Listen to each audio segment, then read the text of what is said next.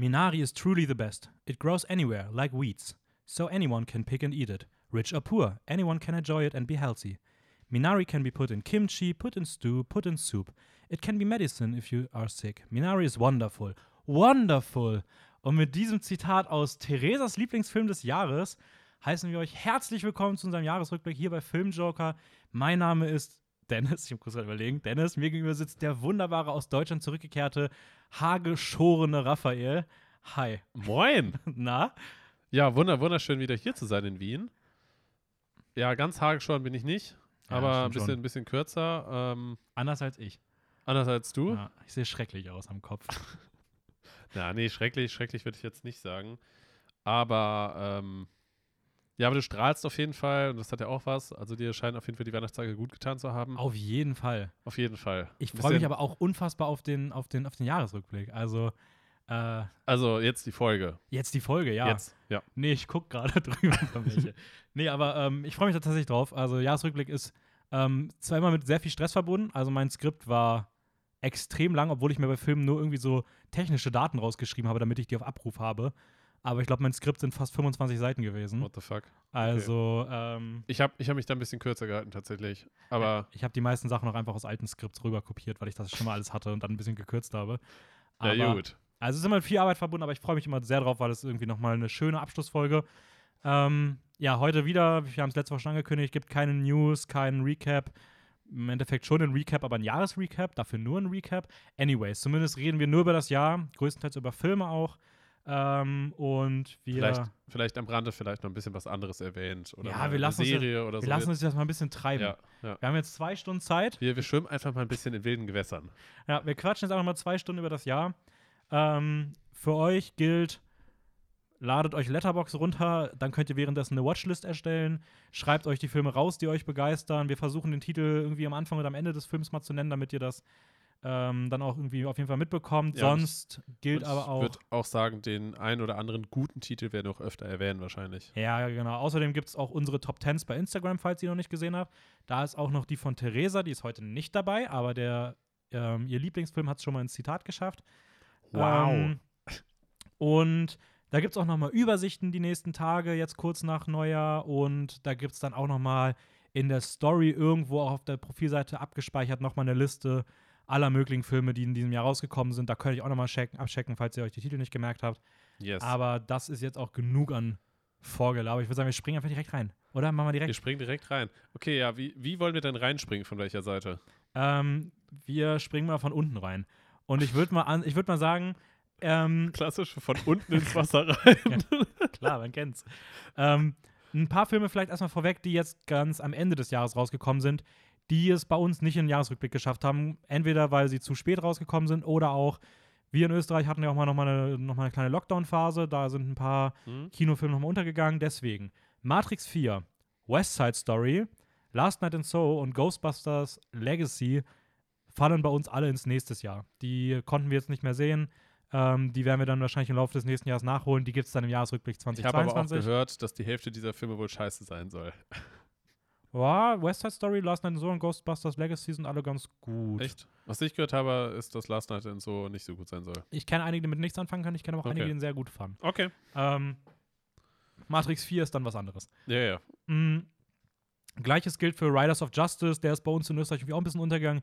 Der wird dann auch 2022 nachgereicht. Das ist auch so ein recht großer dänischer Film, äh, der bei vielen auf einer der Topplätze diesen Jahres lag. Ja, die fünf sind auf jeden Fall raus. Also, wenn ihr die vermisst, nimmt es uns nicht übel. Ist ein bisschen schwierig gewesen bei Corona. Ähm, wollen wir mal im Schnelldurchlauf mit den Sachen anfangen, die keine klassischen Filme sind? Ich habe mir so zwei Sachen und zwei Serien rausgeschrieben. So. Okay. ähm, Also, ich nehme an, du meinst Bo Burnham und Come From Away Genau. einerseits. Mhm. Was meinst du mit Serien? Also für mich, ähm, wir das fangen wir erstmal dir an. Ähm, Bo Burnham, Inside. Ich weiß nicht, du hast es, glaube ich, zwei oder dreimal gesehen. Ich glaube sogar noch öfter. Ja. Also, ich glaube, ich habe übers Jahr verteilt Bo Burnham bestimmt fünfmal gesehen. Ja, okay, ich glaube, ich habe es dreimal gesehen. Also, äh, ich hätten wir das jetzt mit wahrscheinlich ins Rating reingenommen, dann wäre das locker in den Top 3 gelandet bei mir. Glaube ich. Ja, bei mir in den Top 5. Also ich weiß nicht, ob es bei mir an meinem Platz 3 vorbeigekommen wäre. Deswegen, aber auf jeden Fall, es wäre auch sehr weit oben gewesen, ja. Ja, aber also für mich, Gleiches gilt für Come From Away. weil für mich ähm, hat es tatsächlich diesen Rewatch-Wert, weil man bei jedem Mal schauen einem mehr Sachen auffallen und einfach merkt, wie geisteskrank dieses Solo-Projekt einfach Ja, war. ist halt für mich die Frage so ein bisschen, ob ich, ob ich nicht eher dann die einzelnen Songs mir mal wieder auf YouTube beispielsweise gebe, als dass ich mir immer das ganze Special Okay. nochmal angucke. Ähm, aber an sich war auf jeden Fall ein richtig geiles Ding. Also Bo Burnham Inside, der Typ hat einfach alleine, also wir reden hier wirklich von alleine. Ja. Allein, allein ähm, hat, der, allein, allein. hat der ein, ja, so ein bisschen so ein Stand-Up-Special, was irgendwie wirkt wie so ein ganz frühes YouTube-Video. Aber dann in einer richtig krassen, Pro Ja, einer richtig ja, ja. krassen Produktionsqualität. Ja, und, und er hat halt damit auch irgendwie das Internet für sich gewonnen, habe ich das Gefühl. Also, weil danach sind so viele Memes daraus entstanden und ich weiß nicht, der, der Typ hat sich quasi selber auf ein Podest gestellt und alle haben ihn dafür gefeiert. Ja. Ja, voll. Ja. Mehr kann ich dazu aber gar nicht sagen. ja, wer es nicht gesehen hat, schaut es euch auch an auf Netflix. Das ist einfach eine absolute Wucht und ich glaube, da kann auch jeder irgendwas mit anfangen, weil jeder Song ist komplett einzigartig und ja, eine pure irgendwie auch Satire, kann man schon fast so sagen. So ein bisschen so selbstreflektierend. Ja. Ähm, es, es ist einfach was ganz Eigenes für sich. aber ich glaube schon, dass wenn man so nach der ersten Viertelstunde merkt, das ist nichts für einen, Ja. dann ist es auch nichts für einen. Gut, Ähm, das, das mag sein, ja. ja. Dann Come From Away. Wer Hamilton mal gesehen hat, ist halt wieder eine Broadway-Abfilmung gewesen. Die ist bei Apple TV diesmal. Ähm, ja, zur Handlung ist so ein bisschen Insel-Vibes, hat beschäftigt sich mit den äh, Anschlägen äh, am, na, bei 9-11, o- aber auf eine sehr andere Art und Weise, als Ja. man es erwarten würde. Ja. Weniger dramatisch, sondern eher so menschennah und ähm, Eher mit den Auswirkungen von 9-11 auf andere Menschen, die indirekt dadurch dann beeinflusst wurden. Ja, aber nie dramatisch. Also nie wirklich Ja, so, ja, dass ja, man denkt, so, oh, ist aber ein hartes Topic. Sondern es hat so einen richtig geilen Soundtrack. Ähm, Ja, ich glaube halt dadurch auch, dass es halt diese Distanz ist. Weil die Leute, die auf einer Insel sind und halt eigentlich nur von den Leuten, die indirekt durch den Anschlag, durch Flüge irgendwo anders notlanden mussten, das ist ja dann quasi dieser, dieser Konflikt, der ja entstanden ist. Das heißt nicht direkt, direkt durch den Anschlag selber. ja. Ähm, ja, Come From Away, auf jeden Fall ein super Musical, wer sowas mag. Äh, das habe ich noch mehr so zwei Serien, wo dieses Jahr die ersten Staffeln gelaufen sind. Und Ah, ja. zwei Stück sind für mich komplett rausgestochen. Und ich habe bei der ersten Serie damals gesagt, das ist eine der besten ersten Staffeln, die ich je gesehen habe. Ja, und dann wurde sie nochmal getoppt. Und ich hätte, wenn du mir erzählt hättest, yo, das ist am Ende nicht deine Lieblingsserie des Jahres, hätte ich gesagt so, ja, genau. ähm, ich finde, sie sollten zumindest erwähnt sein. Ich will da gar nicht zu viel sagen. Wir haben über beide recht lange schon mal geredet. Ja. Ähm, ich denke mal, du wirst, siehst es auch wie ich, oder dass Arcane die bessere Arcane. Serie ist, oder? Ja, ja, ja, auf jeden Fall. Aber, ja, Aber Invincible ist auch extrem vielversprechend. Also, was, was diese Serie auch aufmachen kann für eine Welt und was Ja. da noch alles entsteht. aber irgendwie ist bei mir Invincible richtig im Hype runtergegangen, seitdem ich Arcane gesehen habe. Ich denke mir halt so, ja, Invincible war auch richtig gut, Ja. aber halt nicht so gut wie Arcane. Ja. Aber das lag halt daran, dass Arcane, äh, dass, dass Invincible ein bisschen noch eine Antholo Anthologie, nee, wie sagt man das? Anth Anthology. Anthologie-Serie? Anthologie, Antholo Hä, das hört sich komisch Irgendwie an. hört sich das richtig ja, an. Irgendwo ist ein Anthology. Fehler drin. Anthology. Was? Da, da ist irgendein Fehler drin. Ich Ist weiß, egal. Ich weiß aber eine Anthologie. Nee, Nee. Anta nee das ist falsch. Ja, es ist zumindest eine Serie. Eine Serie, die teilweise ein bisschen episodenhaft Ja. gestaltet ist. Das heißt halt, dass die Geschichte natürlich übergreifend immer weitergeht, aber dann teilweise sich manche Folgen eher so ein bisschen als Füllerfolgen anfühlen. Ah, es ist dann noch nicht direkt eine Anthologie-Serie. Nein, nein, nein, aber es ist definitiv mehr daran angelehnt als Arcane, weil Arcane die kompletten Geschehnisse immer direkt weitererzählt. Das heißt, Ja. jede Folge und auch jede Szene, die in der Serie passiert, ist absolut relevant.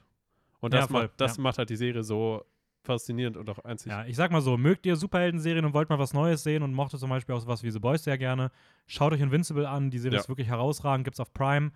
Ähm, für mich wahrscheinlich eine der beiden besten Sachen des Jahres, zusammen mit äh, einem Film, aber wenn ich eine Sache in diesem Jahr empfehlen müsste, wäre es wahrscheinlich Arcane. Ja. Äh, Arcane ist der absolute Wahnsinn, gibt's bei Netflix. Äh, man muss nicht League of Legends-Fan sein, ich kenn's auch nicht und trotzdem. Wir haben dazu eine ganze Podcast-Folge gemacht, Champions League, Arcane. Ähm, die ist fünf, sechs Wochen alt, keine Ahnung was. Schaut mal unsere alten Folgen durch. Da könnt ihr euch noch mal eine ganze Folge dazu anhören. Und euch Ähm, ergötzen. aber das sind so die Sachen gewesen, die ich mal im Vorhinein abarbeiten wollte, bevor wir zu den Film kommen. ja, stimme ich dir absolut zu. Du darfst entscheiden, wie, wir, wie wollen wir anfangen? Wollen, wir einfach mal irgendwo einsteigen oder wollen wir Unseren Top 10?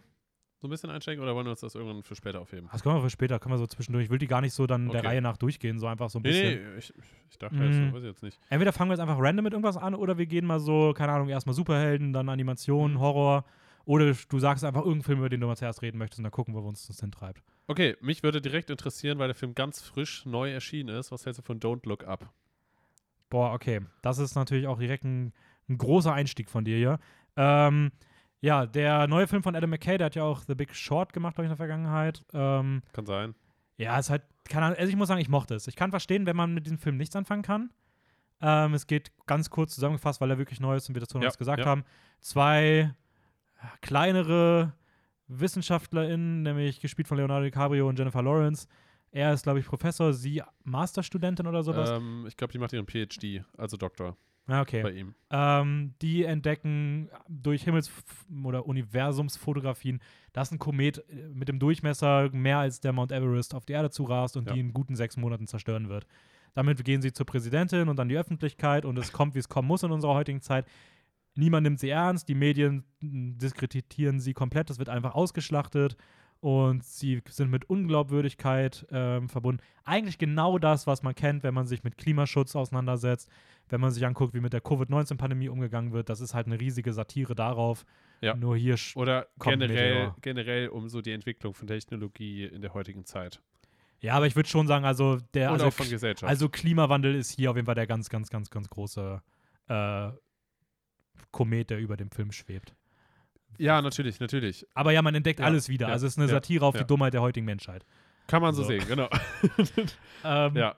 ey, Ich muss sagen, ich mochte den. Also ich fand den richtig Mir, cool. mir hat er auch richtig gut gefallen, weil ich, ich finde, er hatte teilweise echt extrem coole Bits. Also ähm, teilweise richtig, richtig coole Momente, wo man echt so war, so, fuck, war das gerade ein cooler Moment oder echt eine coole Szene. Ich finde halt einfach diese Outbursts, sowohl von Jennifer Lawrence als auch von Leonardo DiCaprio, teilweise in den News, waren, waren halt so wirklich so, weil es, es sie, sie schreien halt wirklich so aus diesen Erwartungen vom Zuschauer und es ist schon fast so beklemmend, wie wenig sie ernst genommen werden und dass sie halt irgendwie keine Beachtung finden. Ja, ähm, äh, witzige Sache, Leonardo DiCaprio hat Adam McKay selbst dazu überredet, dass seine Ausbruchsszene in den Film kommt. Echt? Weil er halt weiß, dass er, wenn, sobald er schreit, ist es halt so, der, Ja, der, äh, da, da, so Leonardo DiCaprio macht nichts, dann fängt er an zu schreien und sitzt vom Fernseher und denkt immer so, ganz großes Kino, das ist das, wofür ich hier bin. Ist auch Ähm, wieder ganz klassisch auch, ich muss da richtig krass auch an dieser Szene in Wolf of Wall Street denken, wo er Ja. vor seiner Menge steht und eigentlich da verkünden muss, dass er zurücktritt und auf einmal so komplett ausrastet und äh, ja, aber er kann, also ungelogen, Ja. er kann es halt einfach. ja, ja, ja. Also die Emotionen dabei sind einfach richtig geil. Ich muss sagen, ich habe ein bisschen Probleme mit dem Film mit dem Editing. Also Adam McKay macht das Mhm. immer so, dass der, also seine Filme sehen wirklich aus, als ob die, keine Ahnung, mit dem Dreh fertig wild. waren, sich komplett versoffen haben, Wochen ins Land gestrichen sind, wo die nur Party gemacht haben und dann merken sie in der letzten Nacht vor Release, yo, fuck, wir haben den Film noch gar nicht geschnitten. Und dann setzen sie sich dahin und cutten einfach irgendwas zusammen. Und dann hast du auf einmal mitten im Film irgendwelche Freeze-Frames, dann hast du abgekattete Dialoge, du hast ganz komisches ich, Editing. Ohne Spaß, ich habe da teilweise doppelt oder dreifach wieder zurückgedingst, weil ich dachte irgendwie, dass mein PC gehangen hat. Ja, das ist schon bei Big Short so gewesen. Es ist so ein bisschen sein Stil. Aber ich weiß, wenn man damit seine Probleme hat. Er soll halt so ein bisschen immer so dieses. Du kriegst so ein unangenehmes Gefühl beim Schauen. Ja. Und das soll bleiben, damit du trotz Satire irgendwie das Gefühl hast, dass du so ein Ja, ernstes Thema hast. Ich kann Ich verstehen, wenn man hatte- damit nichts anfangen kann. Ich hatte, ich hatte auch das Gefühl, weil das habe ich auch ganz oft teilweise auf Letterboxd in den Kommentaren dazu gelesen, dass es, äh, dass sich Leute dafür, darüber echauffiert haben und hat gemerkt, also sich einfach geäußert haben, so, äh, wer hat das geschnitten und äh, so geführt, als ob das ein Rohcut gewesen wäre. ähm, ich hatte aber tatsächlich beim Schauen, also als ich dann gemerkt habe, dass es halt obviously absichtlich so geschnitten wurde, hatte ich dann trotzdem irgendwie das Gefühl, dass es passend ist zu dem Thema. ja, ich finde, das ist ein sehr schmaler Grad. Ich finde, wenn man nur das Editing anguckt, bei Big Short fand ich es richtig gut, da ist es Mhm. ähnlich, aber ein bisschen stimmiger. Und hier war es mir ein bisschen zu viel Ja, fast. ja. Dann kommen, wie gesagt, so nach zwei Stunden auf einmal, kommen auf einmal so Freeze-Frames rein. Das fand ich halt super seltsam. ja, ja, ich verstehe das schon. Und äh, es war mir vielleicht eine Spur zu viel. Ich finde aber irgendwie, es passt zum Thema und irgendwie hat es auch den Charme. Hätte das, der Film perfekt das Editing, hätte, wäre er vielleicht objektiv eine Spur besser, aber ich glaube, er hätte Ja. subjektiv wäre er mir weniger in Erinnerung geblieben. ja, ja. Ähm, der geht ein bisschen zu lang. Also der, im Mittelteil hätte es bestimmt mal so 20 Minuten irgendwie zusammenstraffen können. Der hätte ja weil, auch. weil gefühlt nichts Neues passiert in ja, steht so ein Mitte. bisschen auf dem, Ja. tritt ein bisschen zu lange auf so einem Ding, aber an sich ein cooler Film, geiler Cast. Ja. Ähm, Boah, ich, ich, ich wusste, dass Timothy Chalamet mitspielt und ich habe darauf gewartet, wann er auftritt.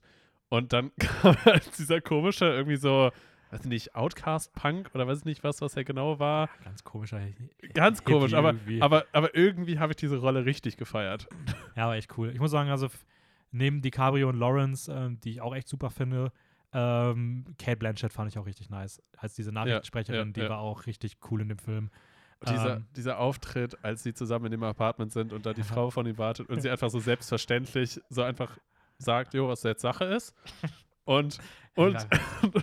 und, warte, stimmt, die kennen noch als Rose äh, aus Two and a Half Men, die die, die Ja, Ehefrau spielt. Ja, Ich hab, Die- stimmt, stimmt. die ist, nach, die ist nach dem Film, die wissen die wenigsten. Aber ähm, Two and a Half Men spielt in den letzten Monaten. Das ist komplett die Handlung. Sie ist komplett abgedreht dann wegen Weltuntergang. Hat Charlie gestalkt. Ähm, ja, Safe. Don't Look, Don't Look Up, cooler Film auf Netflix. Äh, ist bei mir knapp nicht mehr in die Top 10 gekommen. War auch einer der Kandidaten so, ich sag mal so Plätze bis Top 25, aber dicht dran an Platz 9. Mhm. Weil da ist dieses Jahr bei mir richtig viel zusammen gewesen. Also so zwischen Platz 8 und Platz 25, die sind alle so eng zusammen, das ist richtig krass dieses Jahr für mich gewesen. Ähm, Aber hast du das Final für dich ordnen können, trotzdem? Oder hast du jetzt einfach also ich, kann, gesagt, ich bin mir sehr sicher, irgendwie- dass wenn du mich im halben Jahr fragst, dass meine Top 10 wahrscheinlich anders ist. Es war eine komplette Momentaufnahme. Ja. Ähm, aber ja, ich bin ganz zufrieden damit gewesen. Mm, okay. Ähm, wo wir jetzt gerade bei unseren Top 10 sind, dann springen wir jetzt doch mal rüber. Ich würde mal gerne so ein bisschen über die, über die Superheldenfilme des Jahres reden, weil da ist mir direkt was in deinem Top 10 aufgefallen. ja. Ich habe ja damit gerechnet, dass bei dir auf jeden Fall mindestens einer der, der Superheldenfilme drin ist. Ich Ja. hätte sogar zwei erwartet. Ähm, Mhm. Und ich finde es crazy, du hast ja auf Platz 8 gesetzt bei dir Shang-Chi and the Legend of the Ten Rings. das ist korrekt. Ähm, wo ist Justice League? Weil ich weiß noch, dass du sogar meintest, also erstmal hast du Justice League auch besser bewertet, glaube ich. Wenn ich mich recht erinnere, das weiß ich nicht mehr genau.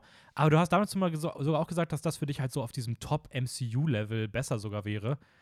Und finde ich, Ja. ich fand, war sehr überrascht. Also ich habe acht, also auf acht Shang-Chi nehme ich gerne. Ja. Stimme ich auch zu, bester Marvel-Film des Jahres. Aber ich war so, ja, okay, wo kommt jetzt Justice League? Und dann kam er nicht. Und ich war so, hä?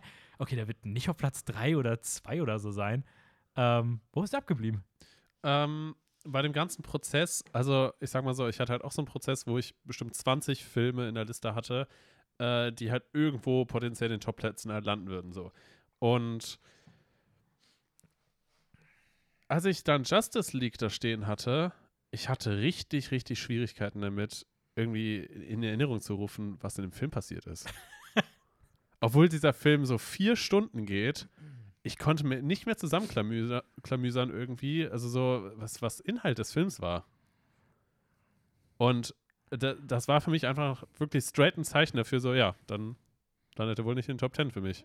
Ja, okay, das ist, das, das muss man ganz ehrlich sagen, verstehe ich. Also, Weil, ich weil, war auch keine, also so ganz nein, keine nein, Kritik, nein, aber es hat mich überhaupt wirklich nicht, so, überhaupt nicht. ich habe mich wirklich gewundert, weil ich, selbst ich, der tendenziell Superheldenfilme, die es schwerer haben, bei mir in die Top 10 zu kommen, ich glaube, der war bei mir am Ende auf Platz 11 oder 12. Also der ist auch bei mir Ja. richtig knapp nicht reingekommen. Ähm, Ja, für mich, für mich war der halt auch in dieser Entscheidung, ne, ob er dann halt irgendwo unten auf 10 oder 9 landet oder sowas. Und ähm, der hat sich dann eigentlich halt für mich gebettelt, so ein bisschen halt mit Shang-Chi, weil, äh, oder beziehungsweise auch mit Demon Slayer. Ähm, weil ich habe halt bei mir bei den Top 10 Filmen so geschaut, okay, welche Filme habe ich definitiv drin, einfach weil, weil ich sie jetzt so, sehr, ger- so gerne mag. Und dann gab es halt so einige, die sich halt so gebettelt haben. Und ich finde es halt teilweise richtig schwierig, dann zum Beispiel Justice League mit Mandibles zu vergleichen. So, Ja, und deswegen war es dann ja. halt für mich eher so ein Ding, okay, entweder Justice League oder Shang-Chi oder sowas in die Ja. Richtung. Gut, bei mir, ich muss sagen, mein Vorteil ist halt, dass ich immer, wenn ich Filme gucke, ich habe eh meine Top 350, Mhm. 400. Das heißt, die meisten sortiere ich eher und ich habe während des Jahres schon immer eine Top-Liste. Das heißt, diese Vergleiche führe ich über das ganze Jahr schon. Das ändert ja, sich dann. Ja, ja. Ähm, das ist natürlich immer noch ein bisschen leichter, aber okay. Ja, fair enough auf jeden Fall. Aber ich crazy, dass dann Shang-Chi trotzdem bei dir, bei dir reinkommt, dass der nicht rausgeflogen ist. Ähm, ich weiß gar nicht, also ähm, wir müssen auch gar nicht bei jedem Film dieses typische, jetzt reden wir über den Film, ich finde auch so ein bisschen Nee, nee, das ist ja auch voll, voll okay. Ähm, ja, für mich war nämlich Shang-Chi auch auf jeden Fall der, der beste Marvel-Film des Jahres, Mhm. auf jeden Fall. Ähm, cooler Origin-Story-Film, also dieses, hey, Erstauftritt von einem Superheld, dass das nicht immer gelingt, hat man ja in den letzten Jahren bei Marvel auch des Öfteren gesehen. Ich erinnere Ja. an sowas wie Captain äh, Marvel oder einen anderen Film, zu dem wir dann später in einer anderen Kategorie bei mir zumindest noch kommen. Ja. Ähm, und ah, Shang-Chi fand ich richtig nice. Ich habe ihn jetzt auch über die Weihnachtstage noch in der Mom gesehen.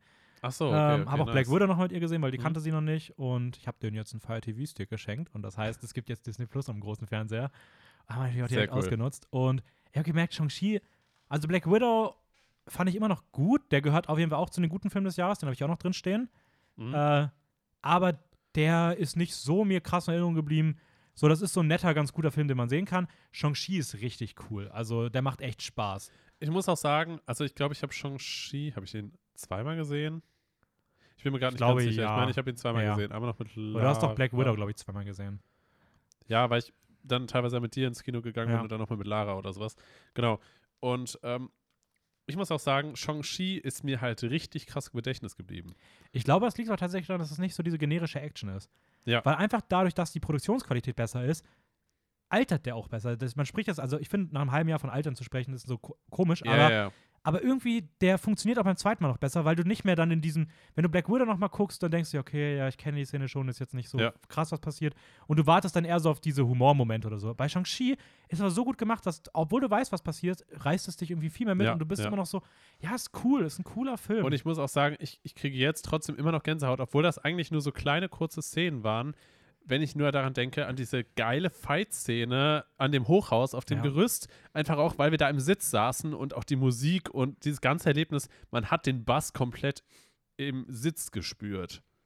ja, voll. So, und ja. dieses so, ich, ich finde, das ist halt einfach so was, das, das habe ich halt nicht vergessen. So, und das, und das alleine ist für mich auch ein Zeichen, okay, dass dieser Film sich irgendwie bei mir ins, ins Gedächtnis reingebrannt hat.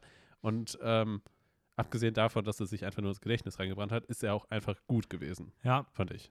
Ähm, was aber auch wirklich gut war, war das Intro von Black Widow.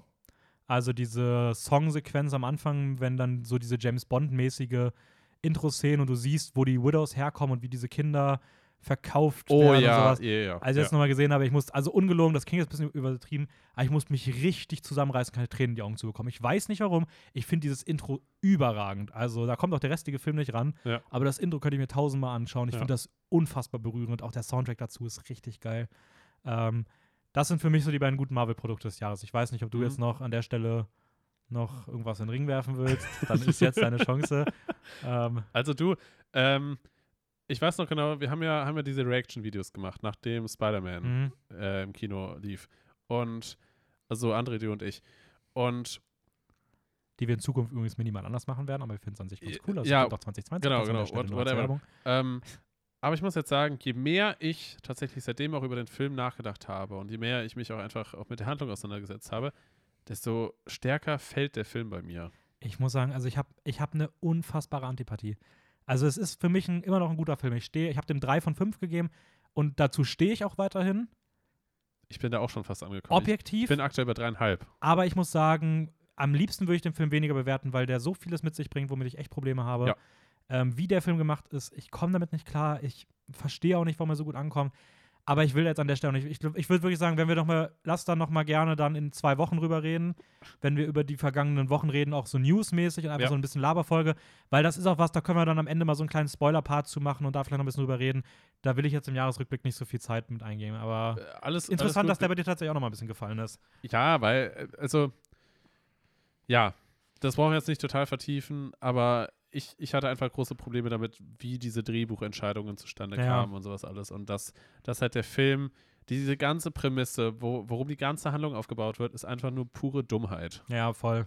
Und, und das ist, das ist einfach kein, kein gutes Geschichtenerzählen. Nee, und auch sonst, produktionstechnisch sind da echt ein paar Sachen dabei. Wenn das der, wenn das der neue, die neue Norm im Blockbuster-Business ist und das auch noch wirklich wie so, ich habe irgendwo einen Kommentar gelesen, dass erscheint irgendeiner geschrieben hat, war, es soll jetzt gar nicht gemeint klingen, wirklich, wenn Leute sich dann freuen, echt freut mich, aber ich fand den Content einfach super lustig. Ich habe bei Letterboxd eine Kritik gelesen und der hat so geschrieben, so nach dem Motto, er war im Kino und dann passiert einfach billigste Unterhaltung und er hat sich gefühlt, als ob er so irgendwie mit so einem Fisch in so ein Seelöwengehege läuft. und das fand ich eigentlich so, das weiß nicht, fand ich irgendwie lustig und ich habe mich wirklich so fremd gefühlt in diesem Film, aber anyways, wir reden dann zwei Wochen nochmal rüber. Ähm, die drei Filme, die für mich allerdings besser waren als die Marvel-Filme, für dich nicht, aber die, glaube ich, auch trotzdem mochtest, die aber auch so Superheldenfilme sind. Ähm, haben wir schon gesagt, Snyder's Justice League, auf jeden Ja. Fall ein cooler Film. Wenn ihr Justice League nicht mögt, guckt lieber den Zack Snyder Cut, viel besser. Aber da brauchen wir jetzt auch nicht so viel sagen. Ich glaube, entweder man hat davon schon was gehört oder nicht. Ja. Ähm, ich habe noch The Suicide Squad. Ja. Im Superhelden-Genre. Kann ich auch total nachvollziehen. Du Ähm, fandest den eher so. Warum wackelt mein Mikro so krass? Äh, du fandest den eher so mittelgut. Mittel, mittelmäßig gut, ja.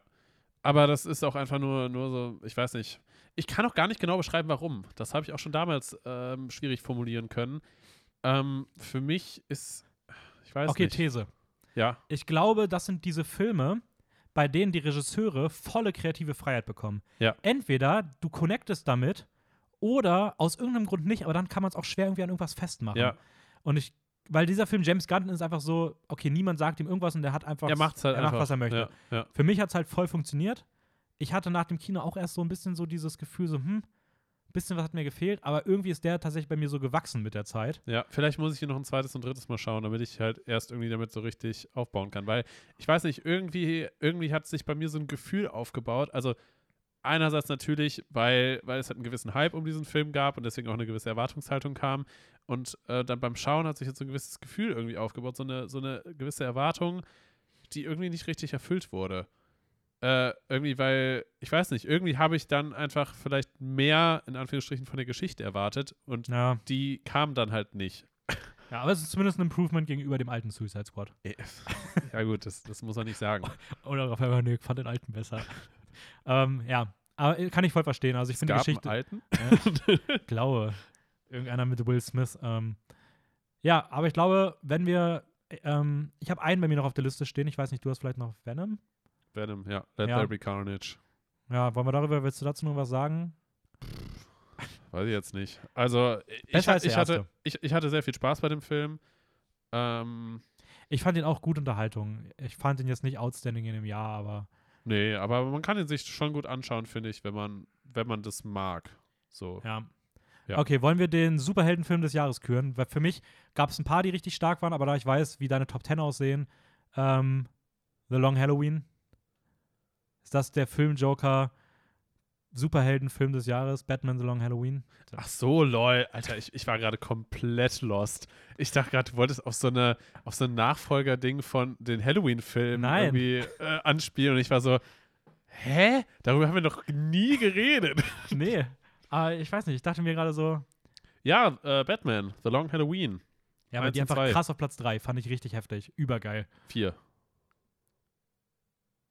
Palm Springs ist bei mir Oh ja, stimmt, ja, anyways, Ja. trotzdem weit vorne dabei.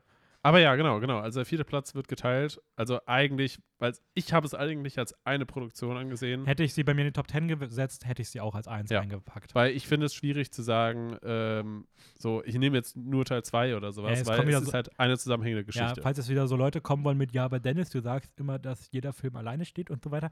Ja, die beiden sind zusammen produziert Ja. worden, die waren komplett, die sind gleich, fast gleichzeitig rausgekommen. Die sind einfach in der Post-Production getrennt worden, Ja, damit man ja. zwei Teile rausbringt, weil Und wenn man sich das. Ende vom ersten Teil und den Anfang vom zweiten Teil anschaut, es ist wirklich ohne Schnitt direkt weitergehend. Ja, es ist wirklich einfach ist- im Nachhinein ja. auseinandergekommen. Es ist quasi wie ein dreistündiger Film eigentlich. Ja. In zwei Teilen.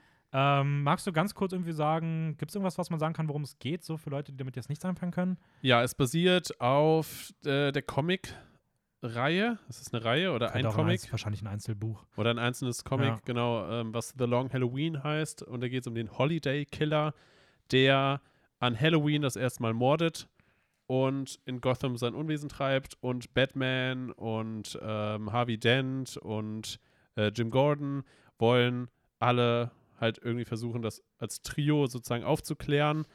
Und ähm, da gibt es natürlich die unterschiedlichen Interessen von Falcone, von dem Mafia-Boss und ähm, auch ganz vielen anderen Parteien, die halt irgendwie mit reinspielen. Und man weiß es wirklich fast bis zum Ende hin nicht, wer der Halloween-Killer ist. Weil es theoretisch jeder sein könnte. Ja, ist eine richtig geile Mystery-Krimi-Geschichte so. Genau, genau. Ähm, ja, ich fand den, auch echt super. Der ist auch einer der Filme, der bei mir knapp nicht reingekommen ist. Ähm, ich freue mich sehr auf die Batman, auf den Batman-Film, auf die Batman-Folge, die wir dann auch wahrscheinlich machen werden. Und da noch mal ein bisschen detaillierter in diese ganze Batman-Welt auch einzutauchen. Ich habe extra dafür vor, auch noch einige dieser anderen guten Animations-Batman-Filme zu sehen. Die kannst du dir Mhm. gerne ausleihen. Ich habe davon jetzt einige. Und du hast jetzt ein Ähm, richtig geiles Batman Ich habe ein richtig Buch geiles Batman-Buch. Das wird auch Weihnachten bekommen. Mal gucken, ob ich das schaffe, bis dann auch schon ein bisschen reinzulesen. Ähm, also, ich finde die Welt einfach super faszinierend und der Film ist so die Perfektion davon und es ist echt, macht halt richtig Spaß. Also war, war für mich so eine richtig krasse, positive Überraschung. Also, dass ich den so krass gut finden werde, hätte ich irgendwie nicht gedacht, weil das auch so ein Direct-to-DVD oder Ja, ja. Release gewesen und, Und vor allem auch sehr unerwartet, weil man Batman als Animation noch nie in so einer Qualität, glaube ich, gesehen hat. Oder? Ich weiß tatsächlich, ich, Ich kann mir, vor, ich kann mir vorstellen, dass die alten auch alle so sind. Okay, von der, okay. das ist ja auch, aber ja, keine Ahnung. Also ich fand den auf jeden Fall richtig, richtig nice. Die Cover von der der Blu-ray sehen auch ziemlich geil aus, weil die ergänzen sich so schön. Ja. Ähm, wo wir gerade über Killer geredet haben, das können wir vielleicht jetzt ein bisschen schneller mal machen. Was waren für dich so die Horrorfilme des Jahres? Hast du das irgendwo dir als so ein bisschen Ich habe mir auch Horror als Okay. extra Punkt aufgeschrieben. Weil ich finde, das ist immer so ein Genre, was einige sehr mögen. Und da können wir da mal jetzt so mal fix so die, die richtig guten. Aber also was waren so für dich so die, deine Top-Horrorfilme? Stimmt, weil in meinen Top 10 habe ich gar keinen, sehe ich gerade. Äh, ich nämlich auch nicht. Also man könnte jetzt in Anführungsstrichen ein bisschen Promising Young Woman reinzählen, aber das ist Nee, nicht richtig, richtig Horror. Also aus unseren Top 10 war keiner Horror. Okay. Ähm, sonst habe ich bei mir unter Horror drei Filme stehen, die ich gesehen habe. Das wären äh, einmal Tatane, Mhm. bei mir auch an höchster Stelle von den dreien. Bei mir auch, von allen, die ich habe, nicht nur von den dreien, weil ich habe mehr als drei. an zweiter Stelle wäre für mir, äh, wäre für mir, wäre bei mir A Quiet Place 2 Ah, Okay. und an dritter Stelle Candyman. Okay, ich hätte, ich fand Candyman auf jeden Fall besser als The Quiet Place 2. Okay, ich habe auch damit gehadert. Aber die sind beide bei mir recht auf, also die sind auch ziemlich auf Augenhöhe. Ja. Ähm, ich habe auch schon ein bisschen damit gehadert. Aber ich weiß nicht warum, aber irgendwie hat Candyman mich nicht so krass Da gecatcht. hat irgendwas gefehlt, oder? Also ich habe irgendwie das Gefühl, so der Funke ist nie ganz übergesprungen. Ja. Und der Film fühlt sich so modern an in seiner Thematik. ja, total. Und dafür hat er mich irgendwie auch nicht so gecatcht. Ich weiß auch nicht warum. Ich fand den auch stilistisch und so eigentlich richtig cool. ich habe aber aber, irgendwie das Gefühl, ich habe irgendwie das Gefühl, es hat so ein bisschen, bisschen der Horror-Vibe gefehlt. Weil, ja, nein, äh, also nein, der Horror-Vibe hat nicht gefehlt. Also es war auf jeden Fall, waren auf jeden Fall Szenen da und auch, äh, ja, bestimmte Aspekte, die schon echt creepy waren. Aber irgendwann diese, diese finale Transition war irgendwie ein bisschen zu unspektakulär. Ja, ganz kurz vielleicht, äh, Candyman, es geht um Anthony, der in ein neues Apartment zieht. Er ist Künstler, sucht nach neuer Inspiration und ähm, erfährt dann etwas über die Candyman-Legende, ein Hakenhandmörder, der durch die, ja, fast schon so durch die, durch die, durch die Zeit auch. ja, durch die Zeit zieht, aber auch auf jeden Fall eine starke Verbindung zur äh, Black Community hat. Ähm, der F- Protagonist ist ja auch, Ja. ich weiß gar nicht, äh, ja, ja, Abdul Martin II., den man auch aus Us oder Aquaman kennt, oder Trials of Chicago 7. Ähm, ja, und da passiert dann halt so ein moderner Slasher so ein bisschen. Ja, Ähm, ja, ich weiß nicht. Also ich habe tatsächlich gedacht, der Film, ich fand ihn cool. Ich habe dem sieben von zehn, dreieinhalb von fünf, also dreieinhalb von fünf. Ich versuche mir mal das anzugewöhnen, diese Bewertung zu lassen. Ähm, aber ich habe tatsächlich gedacht, dass der mich mehr umhauen würde. ja. Ähm, aber das gleiche gilt auch für A Quiet Place 2. Ja, deswegen, für mich waren sie auch sehr nah beieinander, beieinander, weil ich finde, auch nach dem ersten Teil, also nach A Quiet Place 1, hatte man halt eine gewisse Erwartung, auch vom zweiten, wie das wohl jetzt weitergehen wird. Und ja, der zweite hat das fortgeführt, aber halt irgendwie nichts Spektakuläres Neues daraus gemacht. Ja, ich, ich habe auch nie so krass mit dem ersten connected wie viele andere. Ich finde, das ist schon objektiv ein gut gemachter Film so. Aber der hat immer so ein paar Sachen, die den für mich gebremst haben und das hat der zweite auch. So dieses teilweise dann doch irgendwie sich auf Jumpscares verlassen, bisschen dumme Figuren. Und ich finde, ein sehr großer Fehler vom zweiten Teil war, dass er teilweise sehr konsequenzlos war. Ja. Dass, dass, Finde ich auch. dass bestimmte Sachen für diese Welt etabliert wurden, halt, der Film heißt ja A Quiet Place, weil man keinen Laut machen darf, kein, Ja. also nicht, nicht laut sein darf, weil man sonst von den Wesen, die auf der Erde existieren, umgebracht wird, weil die wohl sehr stark auf Sound reagieren. ja. Ähm, und dann werden teilweise Dinge gemacht im zweiten Teil, die im ersten Teil instant regretted wurden. Also das heißt, dass direkt ja, nicht nur. Nein, nein, Konsequenz nein, nein, nein, Raphael, das ist ja falsch. Wir, das wurde jetzt auch noch übertrieben. Im ersten Teil war ja so, oh, die Laterne ist umgefallen. Wir sind fast tot. Und im zweiten Teil Ja. ist, ich kann am Stück für, für eine Minute schreien. Ja, und es passiert und es passiert ja. gefühlt. Also, ja. Keine Ahnung. Also, Genau. ja, aber interessant, äh, Titan ähm, würde ich auch als den besten Horrorfilm für mich des Jahres sehen. Ähm, crazy, dass der bei keinem von uns drin gelandet ist. Ich hätte, nachdem wir den gesehen haben, habe ich schon gedacht, das wäre so ein potenzieller Top 10, Top 5 Kandidat. Aber er ist dann bei mir jetzt Hm. auch irgendwie in der z- letzten Jahre, im letzten Quartal des Jahres, ist er dann doch noch so bei mir ein bisschen rausgeflogen. Ist dann auch bestimmt nur so auf Platz 15 oder so am Ende jetzt gewesen. Ja, ich muss sagen, bei mir, bei mir stand er gar nicht wirklich in der nahen Auswahl, weil, Okay. weil er für mich dann doch zu speziell war. Ja, ich ist trotzdem ein super Film. Ähm, ich mag die Julia Ducournau, die den Film gemacht hat, die auch Raw gemacht hat, sehr gerne. Äh, ganz kurz vielleicht nochmal für die Leute, die, weil das jetzt auch keine Reihe ist, so wie bei Quiet Ja, Place. Äh, es geht um eine Frau, die bekommt als, oder ein Kind, das bekommt ein Titanimplantat und im Erwachsenenalter hat sie familiäre Probleme, muss nach sich selbst finden, hat mit sexueller Belästigung zu tun, ist eine erotische Tänzerin auf krassen Autos, mit denen sie dann irgendwie in so einer überdrehten Szene auch Sex hat und sie beginnt zu morden und es entwickelt sich ganz viel weiter. Sie landet dann irgendwann noch bei einem anderen Mann, der seinen Sohn sucht. Und dieser Film ist ganz, ganz wild und äh, alles wild. Mögliche ist dabei, äh, super abstrakt. Ja, es gibt halt mehrere Stationen irgendwie, die sie so ein bisschen durchlebt. Ja, Kann man so sagen eigentlich. ähm, Und dabei, ja, geht es so ein bisschen auf so eine Mord-Rampage. aber was man zumindest sagen kann, ist, der Soundtrack ist geil. Ja. Und ja, es ist trotzdem ein cooler Film. Also der ist Ja, was ja. sehr Einzigartiges. Ich finde, er hat einen sehr außergewöhnlichen Look. Und auch, also so ein bisschen von den, von den Szenen, ähm, die gezeigt werden, so ist sehr viel Originelles auch dabei, habe ich das Gefühl. Sowas, was man in der Form sehr selten nur sieht. Ja, das auf jeden Fall, ja, der, die Ästhetik ist echt schön. Auch das Schauspiel ist gut, auch die Handlung ist cool, aber es ist schon sehr speziell. Also ich glaube, Ja, viele ja. sind da vielleicht ein bisschen überfordert. Ich kann aber auch verstehen, wenn Leute sagen, das war für die Person einer der besten drei Filme des Jahres. also ich glaube, wenn man damit was anfangen kann, dann kann der auch richtig gut sein. Ähm, aber ich fand, wie gesagt, das klingt jetzt irgendwie, als ob ich den Film nicht mochte. Ich mochte den Film wahnsinnig gerne. Also, ähm, Ich muss aber sagen, im direkten Vergleich hat mir Raw besser gefallen. Aber ja, ich glaube, aber Raw da ist auch der absolute Wahnsinn. Aber auch weil man bei Raw halt einen viel besseren Zugang zu irgendwie Ja. bekommt. Ähm, ich würde gerne noch mal so ein paar andere Horrorfilme jetzt kurz mal Ja. nennen. Ich habe ein paar mehr gesehen. Äh, wen ich noch richtig cool fand, war der neue Film von James Wan, Malignant, den einige ganz furchtbar fanden.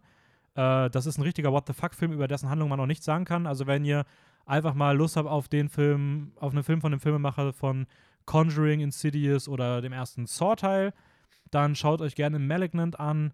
Ähm, wenn ihr denkt, ihr habt schon alles gesehen, was es im Horrorbereich gibt, nein, der Film ist ganz, ganz, ganz, ganz, ganz, ganz absurd und richtig, also wirklich, ich habe auch während des Films gedacht, so, okay, ein bisschen abgefuckt ist das schon, aber warum haben denn alle Leute geschrieben, dass das so ein krasser What the fuck-Film sein sollte?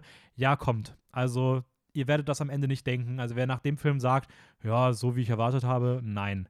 Äh, geile dann Musik. Man den sollte Film. den aber so als Horrorkomödie sehen. Also, das, der nimmt sich nicht ernst. Das ist wichtig, glaube ich. Ähm, Ja, dann schaue ich den und, und sage dann halt im Nachhinein einfach so, ja, habe ich auch so erwartet. Wie genau so erwartet. ähm, Possessor fand ich richtig cool von Brandon Cronenberg, der Sohn von David Cronenberg. Der ist so einer der Legenden, wenn es um Body Horror geht, also so irgendwas mit dem Körper machen und das ist eklig und dadurch Ja. gruselig. Äh, wo es Sowas wie so, wie so bei, bei den Fingernägeln so Haut abziehen oder ja, so. das ist ja noch ein bisschen basic, aber ja, so eine Richtung. Aber so in die ja, so, in die Richtung, Richtung okay. so dieses Gefühl. Ja. Äh, da geht es um eine Profi-Auftragskillerin, die im, im Verstand von Personen sich einnistet und durch diese Personen dann Auftragsmorde durchführt. Ähm, und das geht natürlich schief. Also so ein Wow. Sci-Fi-Horror-Ding.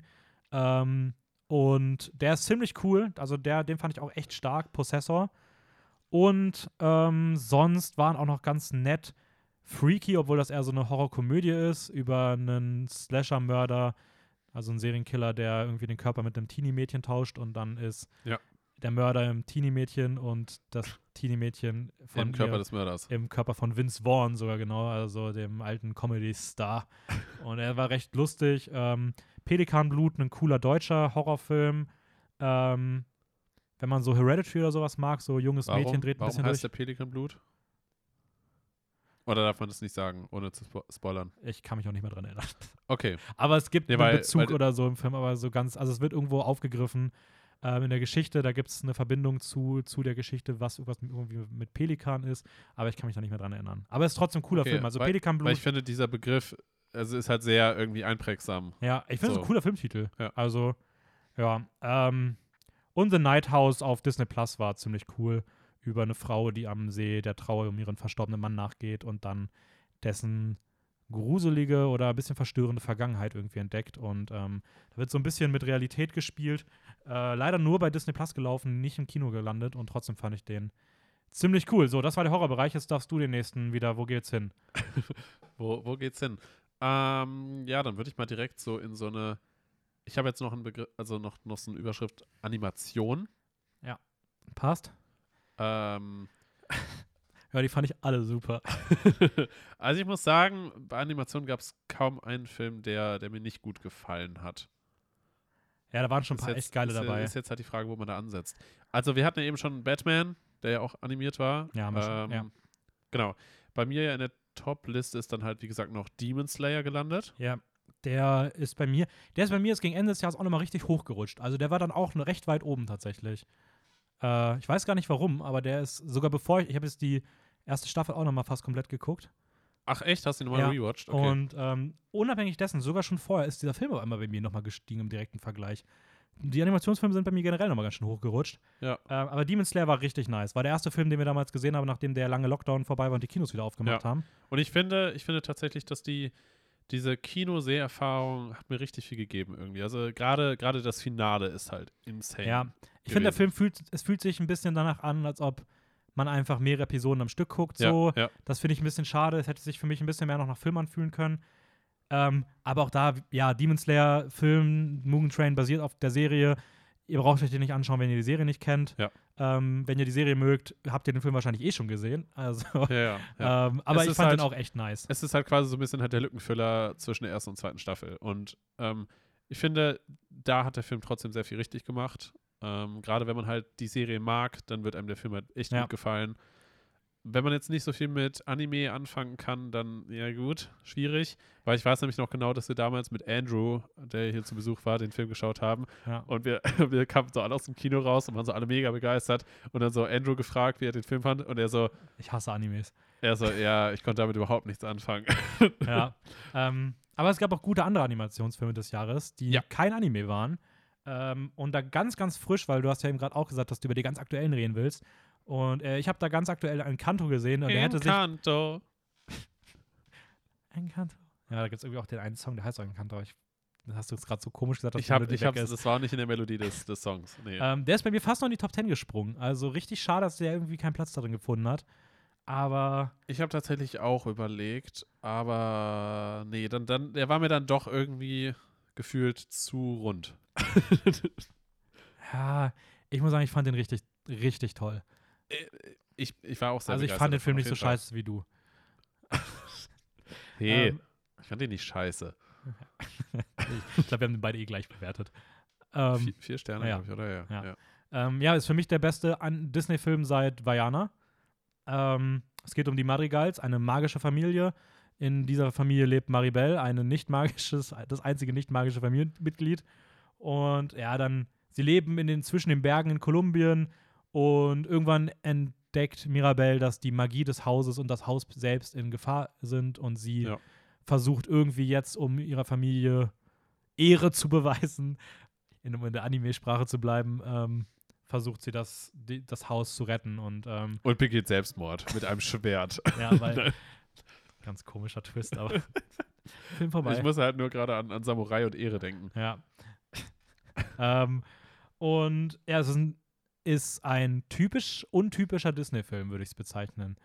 Weil es fühlt sich schon sehr nach typisch Disney so ja, an. So. Es, ich finde, ich finde gerade, wenn man anfängt, den zu, schauen und dann oberflächlich, ähm, wirkt er so sehr typisch Disney, sehr rund und irgendwie genau das, worauf Disney hinarbeitet. Und dann gibt es, finde ich, diesen einen Turn bei dem Song von der ältesten Schwester. Mhm.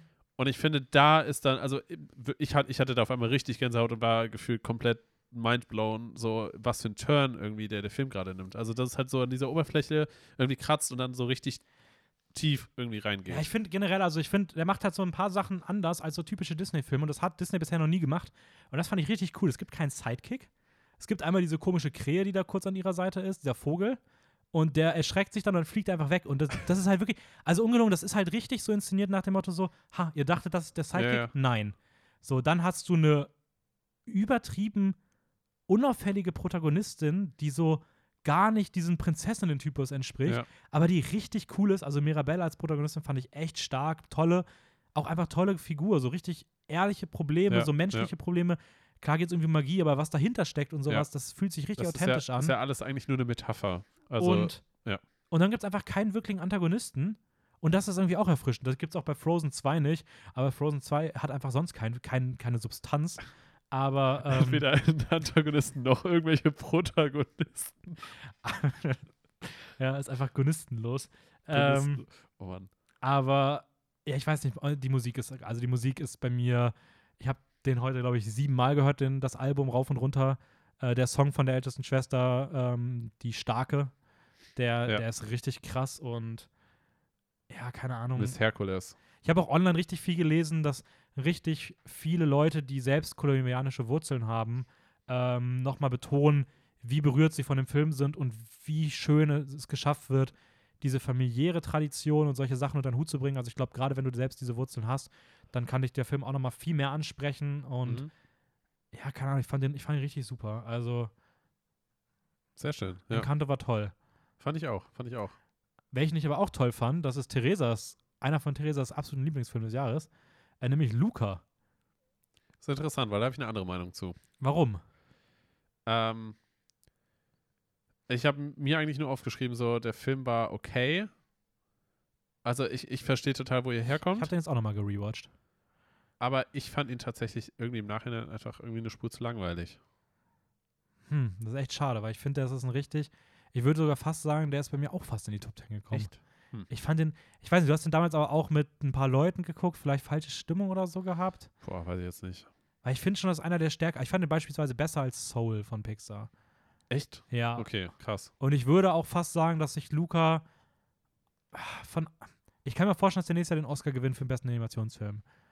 Weil ich fand Hm. den wirklich richtig stark. Ich fand den so auf einem Level mit so Toy Story 4. So. Also, Echt? ich fand Okay, krass. Dann, dann, gehen, dann gehen wir da sehr auseinander. Aber da passiert ist halt auch wieder, es ist so ein ähnlicher Film, das hat, der hat jetzt keine krasse Handlung, aber der fühlt sich richtig ehrlich an und der ist lustig, der ist einfach schön, das ist eine schöne Geschichte. Ähm, aber ich verstehe auf jeden Fall, wenn, er, er ist halt sehr positiv. So, vielleicht Ja. fehlt da so ein bisschen der Konflikt oder sowas. Oder wenn man dann irgendwie sowas erwartet, dass dann, und das kommt dann nicht, dass man das dann Ich nicht hatte, weil ich, ich hatte wirklich beim Schauen auch im Nachhinein irgendwie so ein bisschen den Gedanken so, ja, es, es wirkt total so nach Friede, Freude, Eierkuchen und die Welt ist heile. Und das ist halt irgendwie gefühlt schon wieder so, puh, ja, irgendwie dann nicht so spannend. Ja, Also natürlich gibt es den Konflikt in dem Film, ne, mit Fischwesen versus quasi Menschen und sowas alles und dass sie halt Angst haben so ein bisschen und halt auch da, ne, aber das, Ja, es ist aber auch diese wunderschöne Freundschaft zwischen Alberto und Luca. So, die auch so, die nicht nur eine Freundschaft ist, sondern die auch so eine Ebene darüber hinausgeht. Es gibt ja auch eine starke Community und auch, ich glaube, der Regisseur selbst hat das mal irgendwo gesagt, dass der Film schon auch so eine Queer-Message hat. ja, ich, ich So verstehe schon, ja. Das ist irgendwie schon cool. Und die Animationen sind halt auch echt geil. Ich meine, ich habe noch niemals einen Teller Essen gesehen, der so gut animiert aussah wie diese Spaghetti. also, Ja, gut. We, we agree, agree Ah, ja. to, to disagree. ist voll okay. Es, Ja. es ist ja, Ich habe ja nicht gesagt, dass der Film scheiße ist. nee, aber es ist zumindest für dich keins der Animationshighlights. Nee, das Ähm, nicht. Hast Da du dafür, ich- hast da du dafür noch ein ich- richtiges Animationshighlight? Da äh, muss ich sagen, habe ich sogar noch zwei Filme, die da drüber sind. Oh, Für mich. okay. Ja, okay, ich glaube, ich weiß sogar beide. Fang Echt? mal an. Mit, fang mal mit dem Film an, bei dem ich Ich glaube, es gibt so drei, zwei, drei Filme, bei denen ich es richtig schade finde, dass sie bei niemandem von uns in der Top 10 sind. Und es gibt Mitchells vs. Ja. The Machines. Ey, dass der nirgendwo drin gelandet ist. Ja. Ich war mir so sicher, dass der bei dir oder bei Theresa safe drin ist. Und dann dachte ich mir so, ja, okay, weil der ist bei mir auch so bei 11, 12, 13 irgendwie Ja, der, der ist aber auch ziemlich weit oben auf jeden Fall. Ja. ist für mich auch der beste Animationsfilm des Jahres. Obwohl der, Luca, Encanto und Demon Slayer tatsächlich alle vier für mich sehr auf Für einer mich Ebene stehen. kommt aber tatsächlich noch ein Film, der, der mich richtig begeistert hat. Okay, aber erstmal Machi in the Machines. Es geht um die Roboterapokalypse und die verrückte Familie der Mitchells, die als einzige Irgendwie dagegen halten überleben und, und die Welt retten sollen. soll. Ja, warum mochtest du den so gerne? Ähm, ich glaube, dass diese, diese quirkige Durcheinanderart, ähm, die gleichzeitig extrem irgendwie herzerwärmend ist, aber halt auch. Entschuldigung. Ich finde einfach die quirkige Durcheinanderart ist einfach eine richtig schöne Zusammenfassung, ja. Ja, ich weiß nicht, es war irgendwie so, so sehr herzerwärmend, irgendwie der Familie zuzuschauen, wie sie trotz ihrer Differenzen irgendwie so eine glückliche Familie irgendwie bilden. Ja, und ein bisschen halt durch, durch, weiß nicht, Chaos es schaffen, in Teamarbeit trotzdem die Welt zu retten. So, und, und gleichzeitig dann aber halt auch dieses, klar, natürlich aus Sicht einer Person, die ein bisschen auch filmverliebt ist, sage ich mal, äh, das Ganze ja dann immer so auch begleitet wird von so gefühlten Vlogs so ein bisschen und weil ja die Tochter ja auch selber so Filme irgendwie dreht und so auch da auf die, auf die äh, Filmuniversität oder Filmschule möchte. So, ich weiß nicht, das, das gibt einem halt irgendwie so ein bisschen was, was ja, ja. Äh, Ich muss sagen, ich fand den auch richtig geil. Also ich fand die Roboter unfassbar lustig. Ja. Ähm, Animationsstil richtig schön. Also der Animationsstil ist, glaube ich, also optisch ist das der beste Film des Jahres von den Animationsfilmen. Mhm. Ähm, wenn ich eine Sache bei dem Film ein bisschen kritisieren müsste, ist auch das, was, bei was ihn für mich aus den Top 10 rausgeworfen hat. Ich weiß nicht warum, aber ich habe bei diesem Film das Gefühl, der ist folgendermaßen entstanden. Der Film war fertig und man hatte jetzt das Gefühl, oh, der muss noch ein bisschen mehr auf Jugendliche zugeschnitten werden. Hm? Und dann hatte, hattest du so ein, so ein Studio, wo die Leute vielleicht so nicht das Gefühl hatten, dass sie, dass sie so diesen, diesen Zugang zu den Jugendlichen haben. Und da haben sie eine Praktikantin eingestellt. Und diese Praktikantin, die hat ganz, ganz viel Kaffee getrunken. Und hat die sich da hingesetzt an einem Vormittag, komplett überdreht und hat einfach so, hat einfach mal so Reddit, TikTok und so durchsucht und hat einfach alles an Memes reingeklatscht. So. Und dann hast du so eine komplett übermotivierte Ja. Präsentation mit Ideen bekommen und die Leute haben einfach gesagt, Da ja, ist, fuck da ist schon sehr viel drin, das muss man sagen. Und ja. ich finde, dieser Film hat einfach zu viel von manchen Sachen. Also, so gefühlt in jeder Lücke des Films ist dann irgendwie so ein Meme-Gag reingeklatscht. Und das war mir eine Spur zu viel. Ja, ja verstehe ich total. Der, der Film war schon extrem überladen. Aber gleichzeitig passt es dann halt trotzdem auch irgendwie zu dieser Art. Ja. So, weil, weil der Film halt schon sehr schnelllebig ist ähm, und halt sehr viel natürlich auch damit arbeitet, dass es nicht realistisch ist, was da wirklich passiert. Ja. So. Ähm, Aber man wird halt einfach mitgerissen irgendwie mit diesem Flow. So, habe ich das Gefühl. ja, ich finde auch das Finale ist ein bisschen Bisschen zu, zu viel. zu viel so, Ja, aber an ja. sich trotzdem super Film. Also richtig, richtig nice. The Mitchells vs. The Machines. Ähm, ein anderer Animationsfilm, der bei mir auch noch ganz weit oben dabei ist, äh, den hast du leider, glaube ich, nicht geschafft noch zu sehen, ist The Summit of the Gods. Hab ich leider Ähm, da geht es um einen Fotojournalisten, der auf der Suche nach einer Kamera versucht, die erste Besteigung des Mount Everestes ein bisschen mehr Erkenntnis rüber zu bekommen und begleitet einen anderen Kletterer. Ich habe so, ein, so eine Schwäche für diese Leute gehen Bergbesteigen, also gehen irgendeinen Bergbesteigen Filme. Ähm, Mhm. Free Solo fand ich super, The Dawn Wall fand ich super und ich finde auch The Summit of the Gods richtig nice. So eine Animation für Erwachsene ähm, und geile Bilder, geile Musik, echt eine richtig gute Story und ich fand den überraschend gut. Ähm, leider nicht so groß angelaufen, ähm, eher so ein bisschen untergegangen, einfach weil jetzt sehr viel am Ende des Jahres war. Aber Summit of the Gods fand ich auch richtig nice. Welchen fandest, was war denn für dich so dein Da, wo wir auch bei Animationsfilm des Filmen Jahres. äh, für Erwachsene sind, komme ich passend dazu zu äh, The Witcher, Nightmare of the Wolf. Okay, krass, weil der ist, ich habe schon erwartet, dass der bei dir jetzt kommt. Aber der ist bei mir, ich fand den auch gut. Hm? Ich fand ihn auch erst richtig gut, aber der ist mit der Zeit bei mir tatsächlich ein bisschen gesunken. Okay. Und der wäre bei mir jetzt mittlerweile nur noch einer so der eher mittelmäßigeren Animationsfilme. Gut. Man muss auch ein bisschen dazu sagen, das ist wahrscheinlich so ein leichter Guilty Pleasure-Film, weil ich einfach diese Welt von den Hexern und gerade auch, ich habe ja auch die zweite Staffel jetzt geschaut Mhm. von The Witcher. Bist du schon durch? Ja, mit der Ah, zweiten. crazy, okay, die muss ich noch komplett gucken. Genau. War gut? Die war sehr gut. Also ich Nice, fand, freu ich fand ordentlicher, ordentlicher Step nach oben zur ersten Reden wir Staffel. auch in zwei Wochen rüber. Und äh, ich weiß nicht, ich mag halt einfach diese Welt super, super gerne und verliere mich da halt sehr gerne drin. Und der Film, auch wenn, auch wenn es schon eine gewisse Weile her ist, dass ich den gesehen habe, ist er mir trotzdem auch noch irgendwie ein bisschen in Erinnerung geblieben. Und ich weiß nicht, ich hatte echt super viel Spaß daran. Ja, er sieht auch echt cool aus. Ja. Also hat so diese, ich glaube, andere hatte das mal sehr gesagt, brutal. hatte mal, hat so ein bisschen diese Castle, Castlevania-Optik. Ähm, und ähm, na, ich fand den auch echt cool. Er wäre bei mir jetzt nicht ganz oben dabei, weil ich schon das Gefühl habe, es ist eher so eine. Ich, wenn man das zum Beispiel mit Batman vergleicht, da habe ich das Gefühl, ich gucke so eine richtige eigenständige Geschichte. Mhm. Und hier fühlt sich so ein bisschen an wie, hey, wir geben euch ein Goodie, bevor die Serie ja, kommt. ja, ja, ja. Und ja. das bremst für mich einfach die Größe des Films so ein bisschen Ja. ein. Der dauert ja auch gar nicht so lange, glaube ich. Ja, und ich finde, die erste Hälfte zieht sich ein bisschen. Und ja, aber trotzdem ist ein super Film. Also, aber crazy ist der, ich hätte nicht gedacht, dass der bei dir so weit oben ist. So. Also, Doch, also ich glaube auch, dass der bei mir wahrscheinlich irgendwo in den, in den Top 15 bis 18 wahrscheinlich landen würde. Fuffi, Fuffi. so 50. Ähm, ja, ich habe noch äh, einen sehr lustigen Animationsfilm, den ich vor kurzem gesehen habe, den ich auch echt empfehlen kann, ist Ron's Gone Wrong. Ron läuft schief. Das war echt der witzigste Animationsfilm des Jahres für mich. Also ich fand den richtig lustig.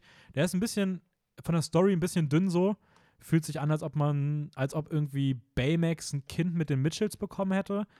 Ähm, Das, ähm, das ist sehr verstörend. also mit dem Kopf. Film meine ich, nicht so. mit den Leuten.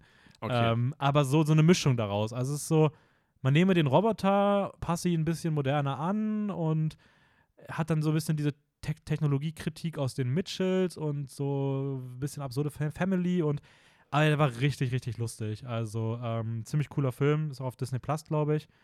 Ja, und sonst fand ich auf Netflix noch Vivo und Wish Dragon ganz nett. Das sind so die beiden anderen Sony Animations Filme. die habe ich ja nicht gesehen. Ähm, also wer, wer Lin-Manuel Mirandas Musik mag, mag, sollte sich Vivo anschauen. Und wer Aladdin mag, aber sich denkt, hey, Aladdin habe ich schon so oft gesehen, gibt es einen Film, der wie Aladdin ist, aber anders? Ja, Wish Dragon, das ist einfach Aladdin anders. Also Al fun, Aladdin in anders. fun, weißt du, wie der Protagonist heißt? Ja, nicht Aladdin, sondern Dean. D-I-N. Als ob. Ja, aber der ist trotzdem, der ist echt lustig. Also der war wirklich cool. Ähm, Okay. ja, wo, was, wo soll es weitergehen mit? Wollen wir jetzt mal so unsere, damit wir die nicht, damit die nicht hinten runterfallen. Ähm, ich würde sagen, wir machen mal ganz kurz erstmal eine der, der negativen Kategorien. Ähm, Enttäuschungen des Jahres. Gesundheit. Da sind wir bei Enttäuschungen, wo ich niesen muss. Enttäuschungen des Jahres. Müssen wir gar nicht so viel zu den einzelnen Filmen sagen. Wir kommen später noch zu den schlechtesten Filmen des Jahres. Aber was waren für dich wirklich so die Enttäuschungen? Ich habe tatsächlich bei mir Enttäuschungen nur einen stehen. Ich habe drei. Also bei mir ist einer und ganz klar Eternals. Ja, bei mir auch. Der ist auch dabei. Das ist wahrscheinlich also mit Abstand die größte Enttäuschung des Jahres.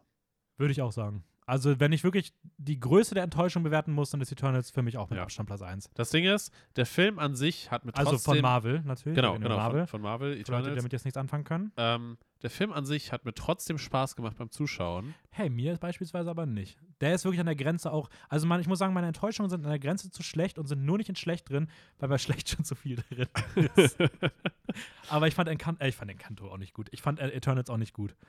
Ja, das Ding ist, der Film hat mir trotzdem Spaß gemacht und ich kann den Film trotzdem wieder schauen, aber er nimmt halt nicht diesen Platz ein, den er einnehmen sollte ursprünglich. Und das ist halt sehr traurig, weil Eternals an sich, diese, diese Wesen in Marvel, ähm, halt so eine wichtige Rolle eigentlich haben. Und da habe ich das Gefühl, hat Disney, hat Disney Chloe Zhao einfach, einfach gefühlt jemanden ans, ans Steuer gesetzt und sie ist einfach in eine komplett andere Richtung gefahren. Ja. Also so, als ob sie halt, ja. als ob sie halt wirklich abgebogen wäre und nicht mehr auf dem Highway fährt, sondern irgendwo durch den Urwald und gemerkt hat, ja, äh, wir machen jetzt einfach mal eine ganz andere Geschichte daraus. Ja. Ja, stimmt schon. Also irgendwie so ein bisschen so, also es fühlt sich einfach an, so als ob so zwei Sachen zusammengewürfelt wurden, die nicht zusammenpassen. Ja, ja. So, also wirklich gar nicht. Ja. Und auch je, je, jede Richtung ihren ganz eigenen Film. Ich kann mir richtig vorstellen, wie Chloe Zhao den Film fertig hatte, den so Disney vorführt und Disney, du siehst an den Blicken der Leute schon so, dass die sich so denken, oh, fuck, Oh, das ist ganz Scheiße. anders, als wir uns das vorgestellt haben. Und dann kommt einfach nur so, hey Chloe, coole Idee. Wir sagen dir jetzt mal, wie wir den ein bisschen umschneiden, dass Ja. der in unser Ding. Und am Ende ist das einfach so ein Murks gewesen. Ja. Also, wenn du mir gesagt hättest, dass ich den Film am Ende des Jahres schlechter finde als beispielsweise einen Red Notice, hätte ich gesagt, also hätte ich niemals, aber ja, so kann es kommen. Interessant, ich habe noch ähm, bei Enttäuschung des Jahres ähm, für mich tatsächlich noch No Time to Die, weil ich hätte echt, Ah, okay. alleine schon wegen der immer abwechselnd guter Film, schlechter Film in dem Bond, hätte ich wirklich gedacht, der ist geil. Ich würde sagen, von denen ist das auch der einzige, den ich nicht als schlechten Film bewerten würde, weil den fand ich wirklich Ja. noch durchschnittlich. Aber trotzdem war, war ich irgendwie unterm Strich echt enttäuscht. Ähm, ja. Ja, No Time to Die ist bei mir einfach nur unter der Kategorie Other Stuff. da habe ich den auch nicht drin. Also ich habe bei mir auch diese ganzen mittelmäßigen rausgelassen. Aber du fandst den ja auch eine Spur besser als ich. Ja, aber ich habe mir trotzdem aufgeschrieben, Ja. dass er halt eher schwach ist für einen Bond-Film und es gibt einige Ja. Logikfehler und das Finale ist auch eher so meh geschrieben. Aber gut, das, Ja. ja. Und noch eine Enttäuschung für mich ist dann auch noch Army of the Dead gewesen. Weil irgendwie hätte ich gedacht, Zack Snyder und, und Zombies kann er ja ganz gut und der könnte echt geil werden und Las Vegas und das könnte cool werden und Dave Bautista in den letzten Jahren ja eigentlich auch ein guter Schauspieler, aber irgendwie dieser Film hat mich einfach nur genervt und ich fand den auch einfach langweilig. Die coolen Sachen im Trailer sind alles welche, die nicht passieren.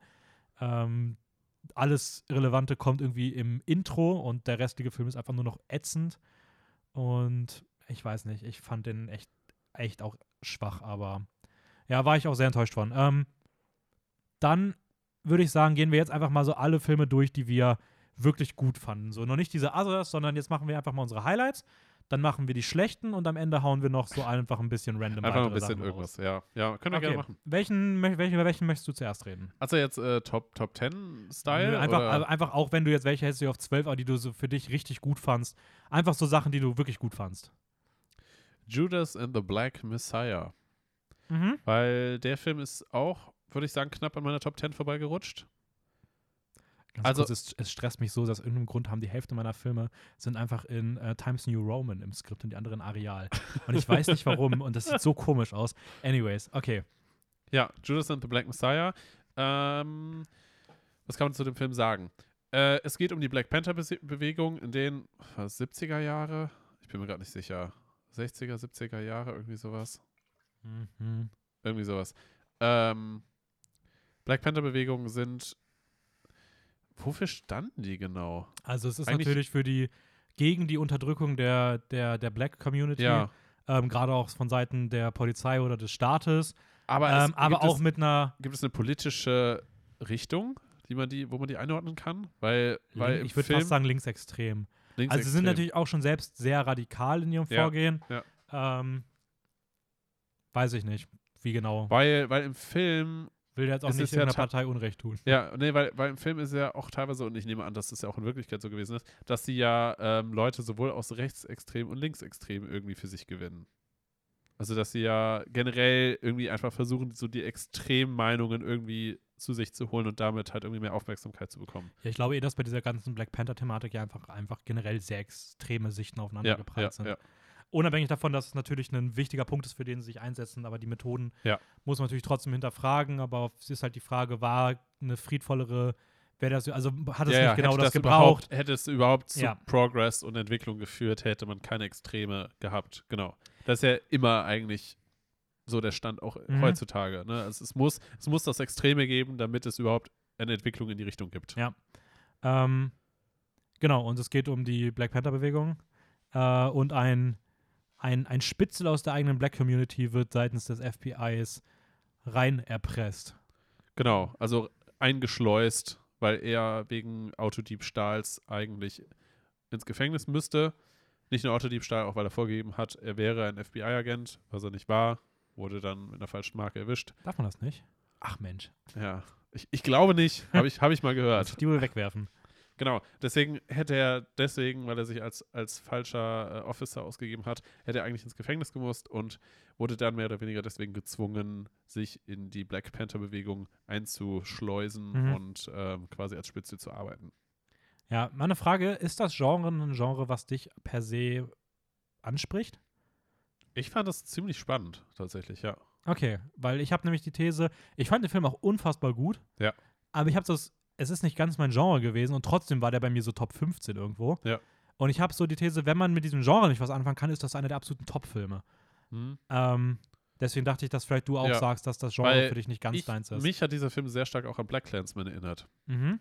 Und den mochte ich auch unfassbar gerne. Ja. Weil sogar auch von der Thematik irgendwie recht ähnlich Ja, die ist. beiden waren, sehr, waren Ja. sich sehr ähnlich, Ja, würde ich auch sagen. Habe ich noch aufgeschrieben, glaube ich, oder? Nein, bin nicht aufgeschrieben. Ja.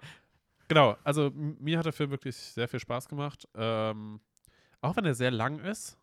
2 Stunden 40, gl- äh, Ja. 2 Stunden 20, glaube ich. Ja, also er geht schon sehr lang, Aber aber, es aber, ich okay. finde, aber ich finde, es ist okay. Also man, Ah, der hat auch teilweise echt geile Bilder. ja. Also ja, diese eine Szene auf dieser, in, ich weiß gar nicht, was das war, aber dieser Anlage irgendwo am Ende, wo dieser eine Typ da wegläuft, in diesem Nebel so ein bisschen und da gejagt wird zwischen diesen Maschinen ja, und so. ja. Sieht schon richtig geil aus. Also, ja, und man muss halt sagen, Daniel Kalua als dieser, als dieser Head of, äh, of den Black Panthers, ich finde, der, der hat so eine krasse Ausstrahlung. aber auch Lakeith Stanfield. ja, bei, beide also die beiden spielen sich hier wirklich in ihren Nebenrollen sind es ja. Ja. nur. Ähm, ja.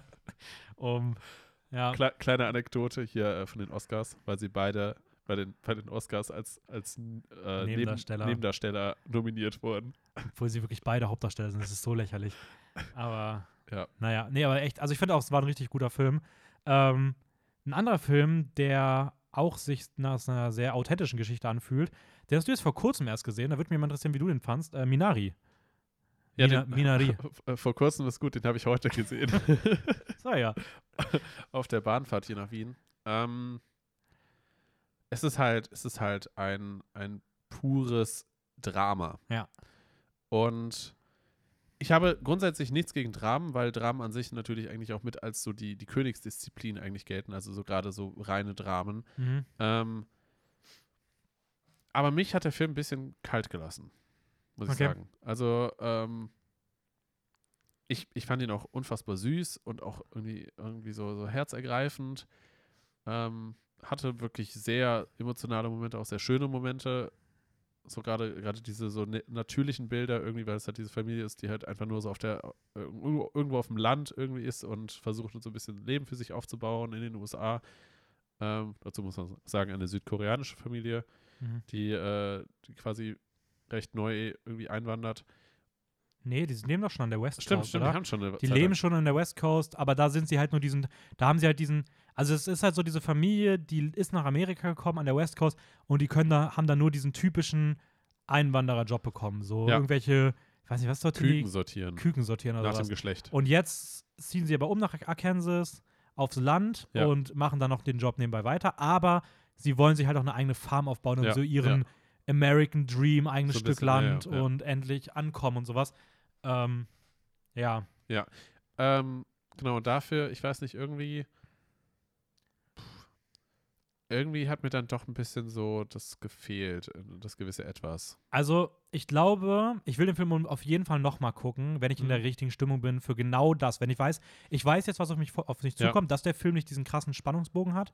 Und ich glaube, wenn ich genau dann Bock auf so ein Drama habe und dann gucke ich den und weiß schon, in was für eine Richtung geht, glaube ich, wird der mich auch komplett nochmal umhauen. Ja. Weil ich hatte auch nach dem Film so ein bisschen das Gefühl, so, okay, so richtig ganz krass gepackt hat er mich nicht. Ich fand ihn trotzdem extrem gut. Ja. Er hat für mich auch an den, an den, an den viereinhalb Sternen äh, gekratzt. Ähm, ich finde auch den Cast super. Steven Eunice, also den man aus, als Glenn aus Walking Dead Ja, kennt, mag ja. ich eh gerne.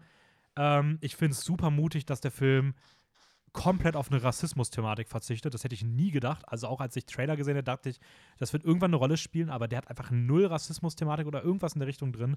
Das finde ich richtig Nee, erfrischend. sogar sehr willkommen eigentlich, Ja, weil sie auch teilweise in der Kirche sind und Ja, dann einfach nur so, what a voll geil. wonderful family, irgendwie so. Also, dass sie einfach so, dass sie sehr willkommen eigentlich sind. Ja, finde ich eine richtig geile Richtung, sowas zu, ne äh, sowas zu erzählen. Ähm, ich muss sagen, der Film fühlt sich einfach für mich unfassbar wichtig an. Also ich habe vorher noch mal über den Film nachgedacht und habe mir einfach mal so die Idee des Films auf der Zunge zergehen lassen. Auch überlegt, wie viel, also gerade Leute, die vielleicht selbst aus so, äh, so irgendwie sich mit der Familie stärker identifizieren können, weil sie Ja. ähnliches erlebt haben, nach Europa gekommen oder sowas oder äh, dann halt in dem Fall nach Amerika. Was das für eine herzerwärmende Geschichte dann einfach ist, so. Ja, ja Ähm, schon. Es hat mich aber nach dem Schauen auch ein bisschen nicht so krass gekriegt, aber das kann auch anders funktionieren. Wie gesagt, bei Theresa ist der, Platz, äh, ist der Film auf Platz 1 gelandet, also äh, vertraut da auch nicht nur auf uns. Ähm, Gut, ich meine, kann natürlich auch immer, bis, also klar, jeden spricht Ja, ein bisschen was subjektiv. anderes an Ja. und ähm, kommt immer darauf an, welcher Stimmung man ist. Weil ich habe den Film halt geschaut, weil ich wusste, dass, dass der Film definitiv noch ein, ich sage mal, Must-See ist aus dem Jahr und so ein bisschen, war auch ein bisschen meine Schuld, dass ich den ein bisschen von, mir, von mich hergeschoben habe, aber so ein bisschen notgedrungen habe ich den heute noch im Zug geschaut und wahrscheinlich war einfach das ganze Setting nicht passend dafür. ja. Also irgendwo Ja. zusammengequetscht in einem ganz engen Zug, ähm, so gefühlt kein Platz und so nur so halb gemütlich, so halb müde irgendwie dann am Laptop geschaut. Gut. Dann reden wir doch mal über die beiden Filme, die bei uns beiden auf den oberen Plätzen sind, aber geteilt. Fangen wir doch mal mit dem anderen Drama an, nämlich äh, The Father. Warum, warum liebst du denn The Father? ähm, ja, das habe ich auch schon ein bisschen in dem, in dem Video auf Instagram, wo wir halt auch über unsere Top-Plätze geredet haben, angedeutet. Der Film hat mich emotional komplett zerstört. ja, same. also, um es, um es so, so direkt zu formulieren. Ähm, Also es ist ja auch dein Film des Jahres an der Stelle für Leute, Genau, die es noch nicht in Instagram genau. Also- gesehen haben. ich, ich habe jetzt so vom Reflektierenden drüber nachdenken, übers, übers vergangene Jahr habe ich diesen Film eigentlich schon ziemlich sicher auf meinen Platz 1 gestellt. Ähm, mag sicherlich auch ein bisschen daran liegen, dass ich ihn erst vor kurzem gesehen habe. Das heißt, jetzt zurückliegend vielleicht zweieinhalb Wochen. Dann hast du denn das ganze Jahr schon wieder auf Platz 1 gestellt? Ja. nee, aber das heißt halt einfach, dass der Film sehr präsent halt noch ist. Ja. Es kann halt sein, dass nach, nach einer gewissen Zeit vielleicht nochmal überdenken oder vielleicht nochmal andere Filme im Rewatch, dass sich da nochmal ein bisschen was ändern kann. Aber der Film hat mich einfach sehr bekommen, weil ich, ich finde, die, die Performance von Anthony Hopkins ist insane. Also wahrscheinlich die Rolle seines Lebens nach Hannibal bestes, Lecter. bestes Schauspiel des 21. Jahrhunderts. Ja. Also ich wüsste nicht, wer da rankommen soll. Also das war absolut, absolut krass. Ja, also 21. Jahrhundert wird vielleicht noch Heath Ledger mit Joker. Niemals. Das war auch ikonisch, aber das ist Welten von dem weg. Schauspielerische Qualität ist das Welten von Anthony Hopkins weg. Das ist nicht mehr die gleiche Liga. Also da würde ich, wenn bei irgendeinem Drama, keine Ahnung, aber da kommt für mich nichts dran. Okay. Also Heath Ledger ist super, aber ich würde Heath Ledger nicht, also auch als Joker super, aber der wäre für mich auch nicht in den Top 5 Ja, drin, weil Was, was halt sehr spannend war jetzt, finde ich, bei The Father, ist, ähm, dass die, die Stimmung gefühlt in Sekundenschnelle so krass kippen und sich verändern kann. Ja. Und, und das ist, also sobald man merkt, irgendwie das Konzept des Drehbuches, wie das wirklich in, in diese Machart des Filmes so hineingewoben ist, also und die, diese Thematik hat perfekt damit irgendwie synchronisiert, das, das ist insane. Also Ja. ich weiß nicht, wann ich das letzte Mal so ein gefühlt perfekt geschriebenes Drama gesehen habe. Ja, äh, gebe ich dir absolut recht. Das Drehbuch ist der absolute Wahnsinn. Hat ja auch, hat ja auch absolut berechtigt den Oscar für Ja. das beste Drehbuch bekommen. Ja. Florian Zeller, Regiedebüt. Krass. Ja. Ähm, ja. aber wenn, also haben wir jetzt, glaube ich, auch, also es ist einfach einer der Filme des Jahres, würde ich vollkommen recht geben, ist bei mir auch knapp hinter Platz 1 nur Ja. für mich gewesen. Ähm, generell gilt, wenn ihr so diese Filme so zum Thema Demenz mögt, ich würde da ganz gerne noch einen anderen Film anbringen, der bei mir knapp vorbeigeflogen ist, wo ich mir sehr sicher bin, dass du wahrscheinlich mit gerechnet hast, dass der auch in meinen Top 10 drin sein wird. Äh, dann habe ich auf der Biennale gesehen, Gaspar Noés äh, Vortex Ja. über ein Rentner-Ehepaar. Er hat eine Herzkrankheit, sie ist dement. Der Film ist Splitscreen gedreht und ähm, jedes Fenster des Bildes zeigt eine der beiden Personen in ihrem Alltag. Ist ein sehr langsames Drama. Du fandst den noch zu langsam, kann ich auch voll verstehen. Also ähm, ich muss ganz ehrlich sagen, ich hatte sehr, also wirklich große Schwierigkeiten damit beim, beim Sehen des Ja. Films. ist ein sehr Arthouse-lastiger Ja, Film, würde ja. ich sagen. Ich fand ihn unfassbar berührend, muss aber auch sagen, der hat für mich keine krasse ähm, Rewatchability und Ja. äh, deswegen ist bei mir diese Phase halt höher. Aber ich wollte ihn zumindest jetzt mal kurz in den Ring Ja, werfen. ja, passt auch und dann total. würde ich sagen, kommen wir mal zu dem anderen Top-Film da ganz oben. Ähm, und auch wenn bei dir The Phase auf 1 ist, ich glaube, es ist trotzdem wahrscheinlich der Film, der das Jahr überstrahlt. Ähm, und das ist Dune. Ich habe jetzt mehrere Top-Listen geguckt, der ist fast überall auf Platz 1. Ähm, auch wenn vielleicht andere Filme wie jetzt ein Spider-Man mehr einnehmen. Ich glaube Ja. trotzdem, dass Dune ist irgendwie so dieser Big Movie des Jahres. So, der li- läuft auch immer noch im Kino. Also. Der läuft immer noch im Ja, der Kino? läuft immer. Ich habe es wieder irgendwie von irgendwas bekommen, der hat pro Tag auch acht Vorstellungen dort. Also, What the fuck? das ist, ist schon irgendwie crazy. Aber das heißt, er wird ja trotzdem noch geschaut. Also, Ja. wenn, sonst wäre er nicht mehr im Kino. Der wird auch safe nochmal ins Kino kommen, dann bevor der zweite Teil kommt. ja, Und ja. Denis Villeneuve hat ja gesagt, er hätte sogar eine Idee für einen dritten Teil. Who Also, knows? ähm, ja, zu Dune haben wir auch eine riesige Podcast-Folge gemacht, deswegen werde ich mich kurz fassen. Zur Handlung sage ich gar nicht nochmal so viel, es ist ein Science-Fiction-Film. Wer Star Wars und sowas gesehen hat, wird vieles wiedererkennen. Ja. Dune ist aber das OG-Material des Ja. Ganzen. Also quasi die Grundlage, also die, die Buchreihe ist wirklich die Grundlage für Science Fiction, kann man fast Ja. sagen. Voll, ja. Star Wars hat sich auch super viel davon inspiriert. ja. So. Ähm, es geht um Gut gegen Böse, es geht um den Abbau von Spice, was gleichzeitig eine Droge ist, es geht um riesige Würmer, um ein Wüstenvolk, um eine Liebe, um Prophezeiungen, um übernatürliche Fähigkeiten, um ein Familiendrama, um einen Prinzen. Es geht eigentlich Ja, gefühlt um also alles in diesem Film. Eigentlich, eigentlich hat auch so ein bisschen galaktische Kriege so ein bisschen und, und unterschiedliche Imperien, die halt so ein bisschen. aber bisher ohne Raumschlachten. ja, ja. So, es ist dann schon irgendwie ein bisschen. Ich habe auch irgendwie gehört, dass es so ein bisschen so das Genre äh, Futuristic Reality ist. Also nicht Science Fiction, sondern fast schon so, so könnte die Welt in so 20.000 Jahren aussehen. Weil es ist halt super realistisch gemacht, wenn man sich die ganze Technologie anguckt. Ja, So, Ja. ähm, ja es, es wirkt dann auch nicht so spacey wie Star Wars oder sowas. Also Ja. es wirkt dann nicht so total weit weg. So, ja, du hast von- halt dieses Einzige ist halt, du hast halt diese Bene, Bene Gesserit, heißen die, glaube ich, ja, mit ihren Fähigkeiten, mit der Magie. Stimme so ein ja, bisschen. Ja. Aber sonst, oder so, ja gut, Würmer, keine Ahnung, Weltall halt, ne? Aber so ein paar Sachen. Aber es fühlt sich alles so Aber unfassbar selbst, authentisch selbst solche Würmer könnten an. nach Ja, oder schwebende Weise- Ballonmenschen, I don't know. Zumindest du hast so ein paar. Elemente, aber die fühlen sich halt super realistisch eingebettet an. Ähm, ich liebe Denis Villeneuve. Er kommt für mich nicht ganz an Blade Runner ran, aber ähm, ja, ich weiß nicht, ich liebe Dune. Also ich freue mich darauf, den Film noch öfter zu sehen. Äh, ich kann dazu aber auch gar nicht viel mehr sagen. ähm, wie gesagt, wir haben da eine riesige Podcast-Folge zugemacht, könnt ihr euch die gerne anhören. Wir wollen ja hier noch andere Filme ein bisschen ansprechen. Ähm, ja, du kannst mal wieder was. Sag du mal was. Ich habe gerade keinen Übergang. Deswegen darfst du was Neues in den Ring werfen. äh, etwas Neues. Äh, wo wir auch bei Abenteuer oder sowas in die Richtung sind. ähm, Love and Monsters würde ich auch mal ganz gerne so ein bisschen bewerben. Okay, da muss ich bei mir aber in eine andere Kategorie gehen. Da habe ich nur als weiteres drin. Hab, ja, ich sag mal, ja, okay. Ich habe ich also hab, okay. ich hab noch mal so eine Kategorie, so ein bisschen Weltuntergang slash Adventure. So ein bisschen. Ja. Ja, Lava Monsters war cool.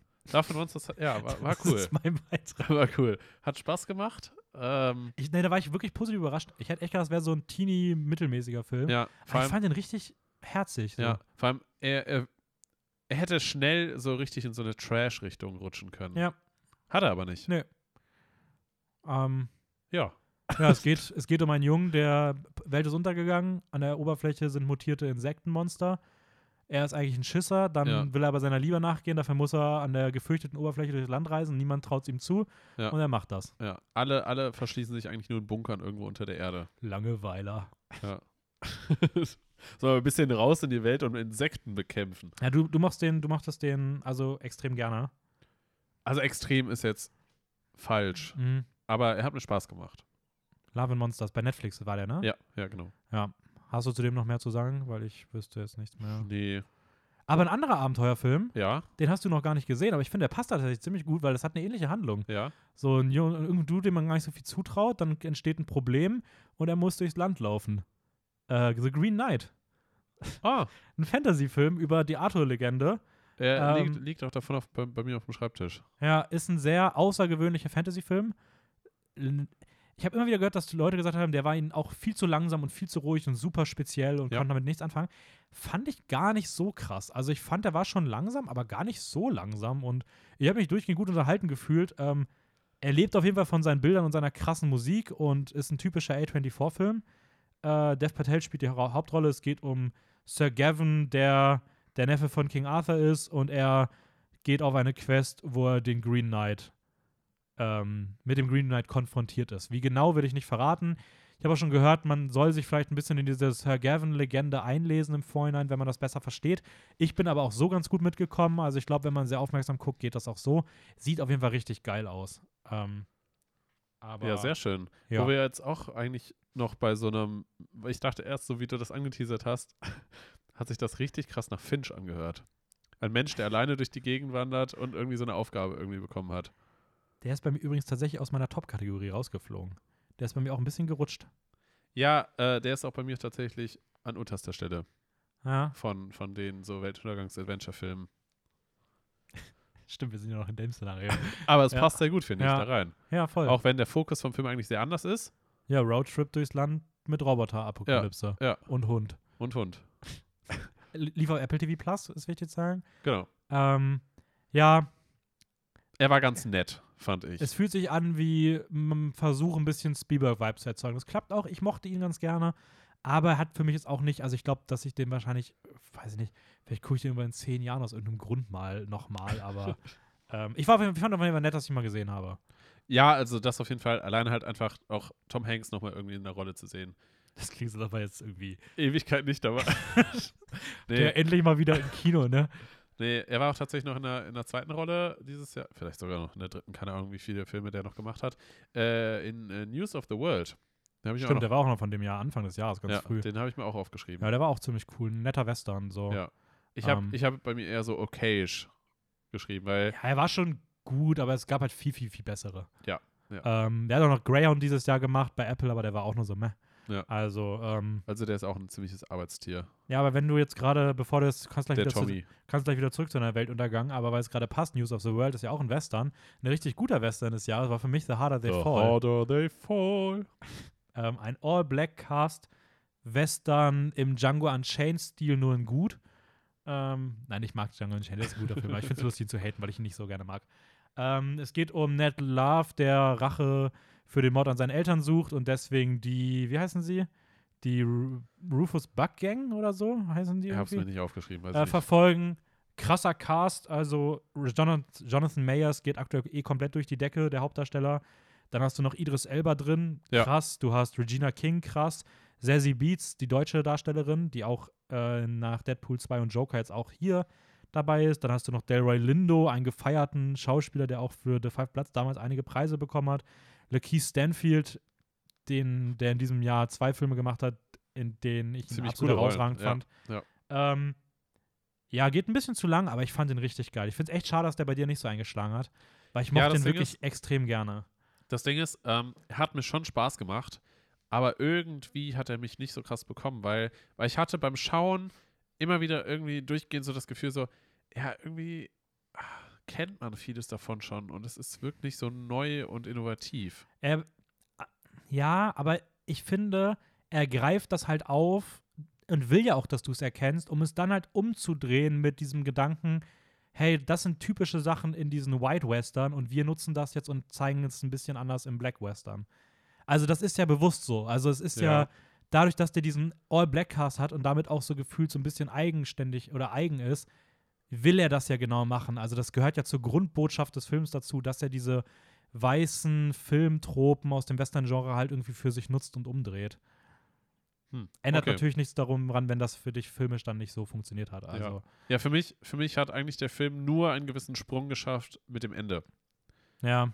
Ja Weil das, Ende ist schon gut. Weil das, weil das Ende für mich sehr unerwartet kam. ich muss sagen, aber die Kampfszene zwischen Zazie Beetz und Regina King mit diesen Farben und sowas sieht auch geil aus. Ja, ja, auf jeden Fall, auf jeden Fall. Ähm, ja, ja. Und die Duelle, also ich finde auch diese kleine Nebenhandlung von diesem, von diesem Revolverhelden, der unbedingt gegen Lakeith Stanfield schießen will, ist halt auch echt cool. Und Ja.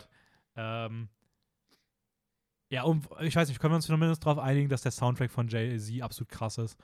Also ich finde, der Soundtrack war absolut geil. Du, ich, ich, sag, ich sage nicht, dass der Film kacke ist. Nicht mal da stimmt er mir zu. Nein, nein, auf jeden Fall ein cooler, cooler Soundtrack. Ich sage einfach nur, mich, mich hat der Film nicht so sehr angesprochen. Ja, ist ja, okay. ist ja auch. Das Ist, ja, ist, ist, ist, ist okay. ist ein gutes Recht. Ähm, Hast du denn einen anderen Musikfilm, der dich dieses Jahr gekriegt hat?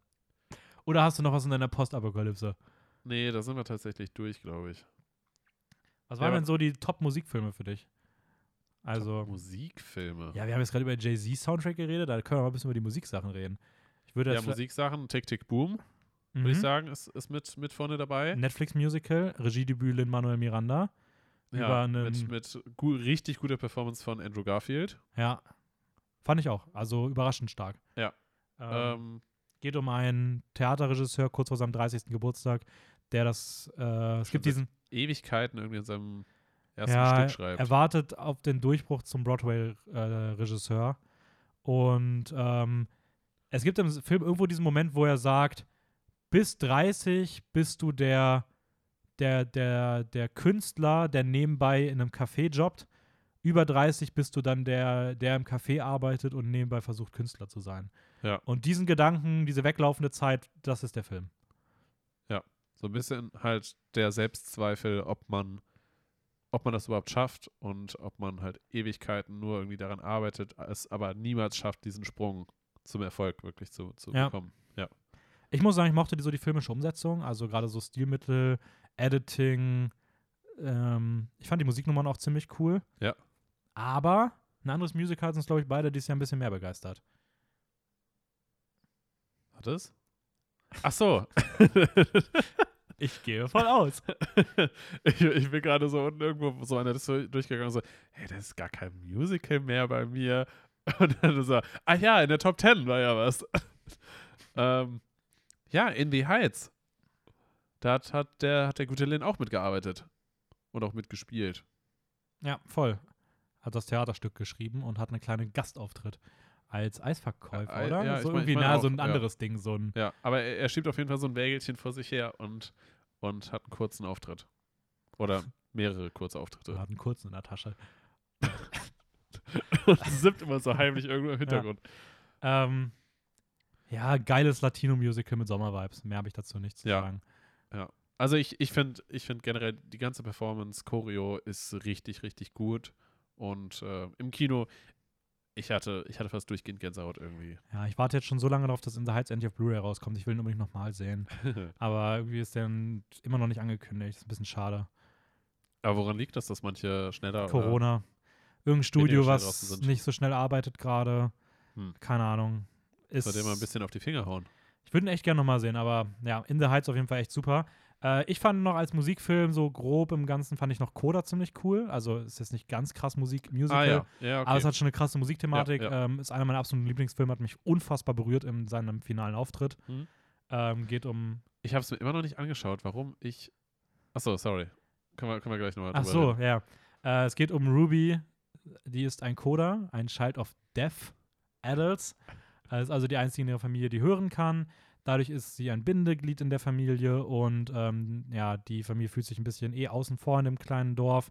Sie sind, äh, arbeiten auf dem Kutter, haben so einen Fischereibetrieb und äh, Ruby wird in der Schule immer gemobbt und kommt auch nicht ganz mit ihrem Leben klar und alles ist ihr zu viel. Und sie will Musik machen. Das versteht ihre Family nicht. Zack, fertig, Teenie-Drama. ähm, Ja, das klingt jetzt sehr abgestempelt, aber, ja, ähm, der war richtig gut. aber er war schon, war schon sehr schön. Ja. Der war ja gar nicht in den Top Ten, ne? Nee. Crazy. Un ungläubiger Blick. ja, das realisiere ich jetzt ja erst. Nee, nee, hat es bei mir nicht in die Top 10 geschafft. Eieiei. Aber war auch gar nicht so knapp irgendwie. Ähm, schwierig, schwierig zu sagen, warum. ja, witzig. Der ist bei Theresa und mir tatsächlich auf dem gleichen Platz. Wo habt ihr den auf? Beide auf vier. Vier? Ja. Ja. Also, War jetzt auch gerade noch das Bauchgefühl, irgendwie der, der Platz 4. Ja. Also ich finde es eine richtig tolle Coming-of-Age-Story. Ich habe auch, ein, ich hab auch irgendwie einen Softspot für diese Filme und den bedient der komplett.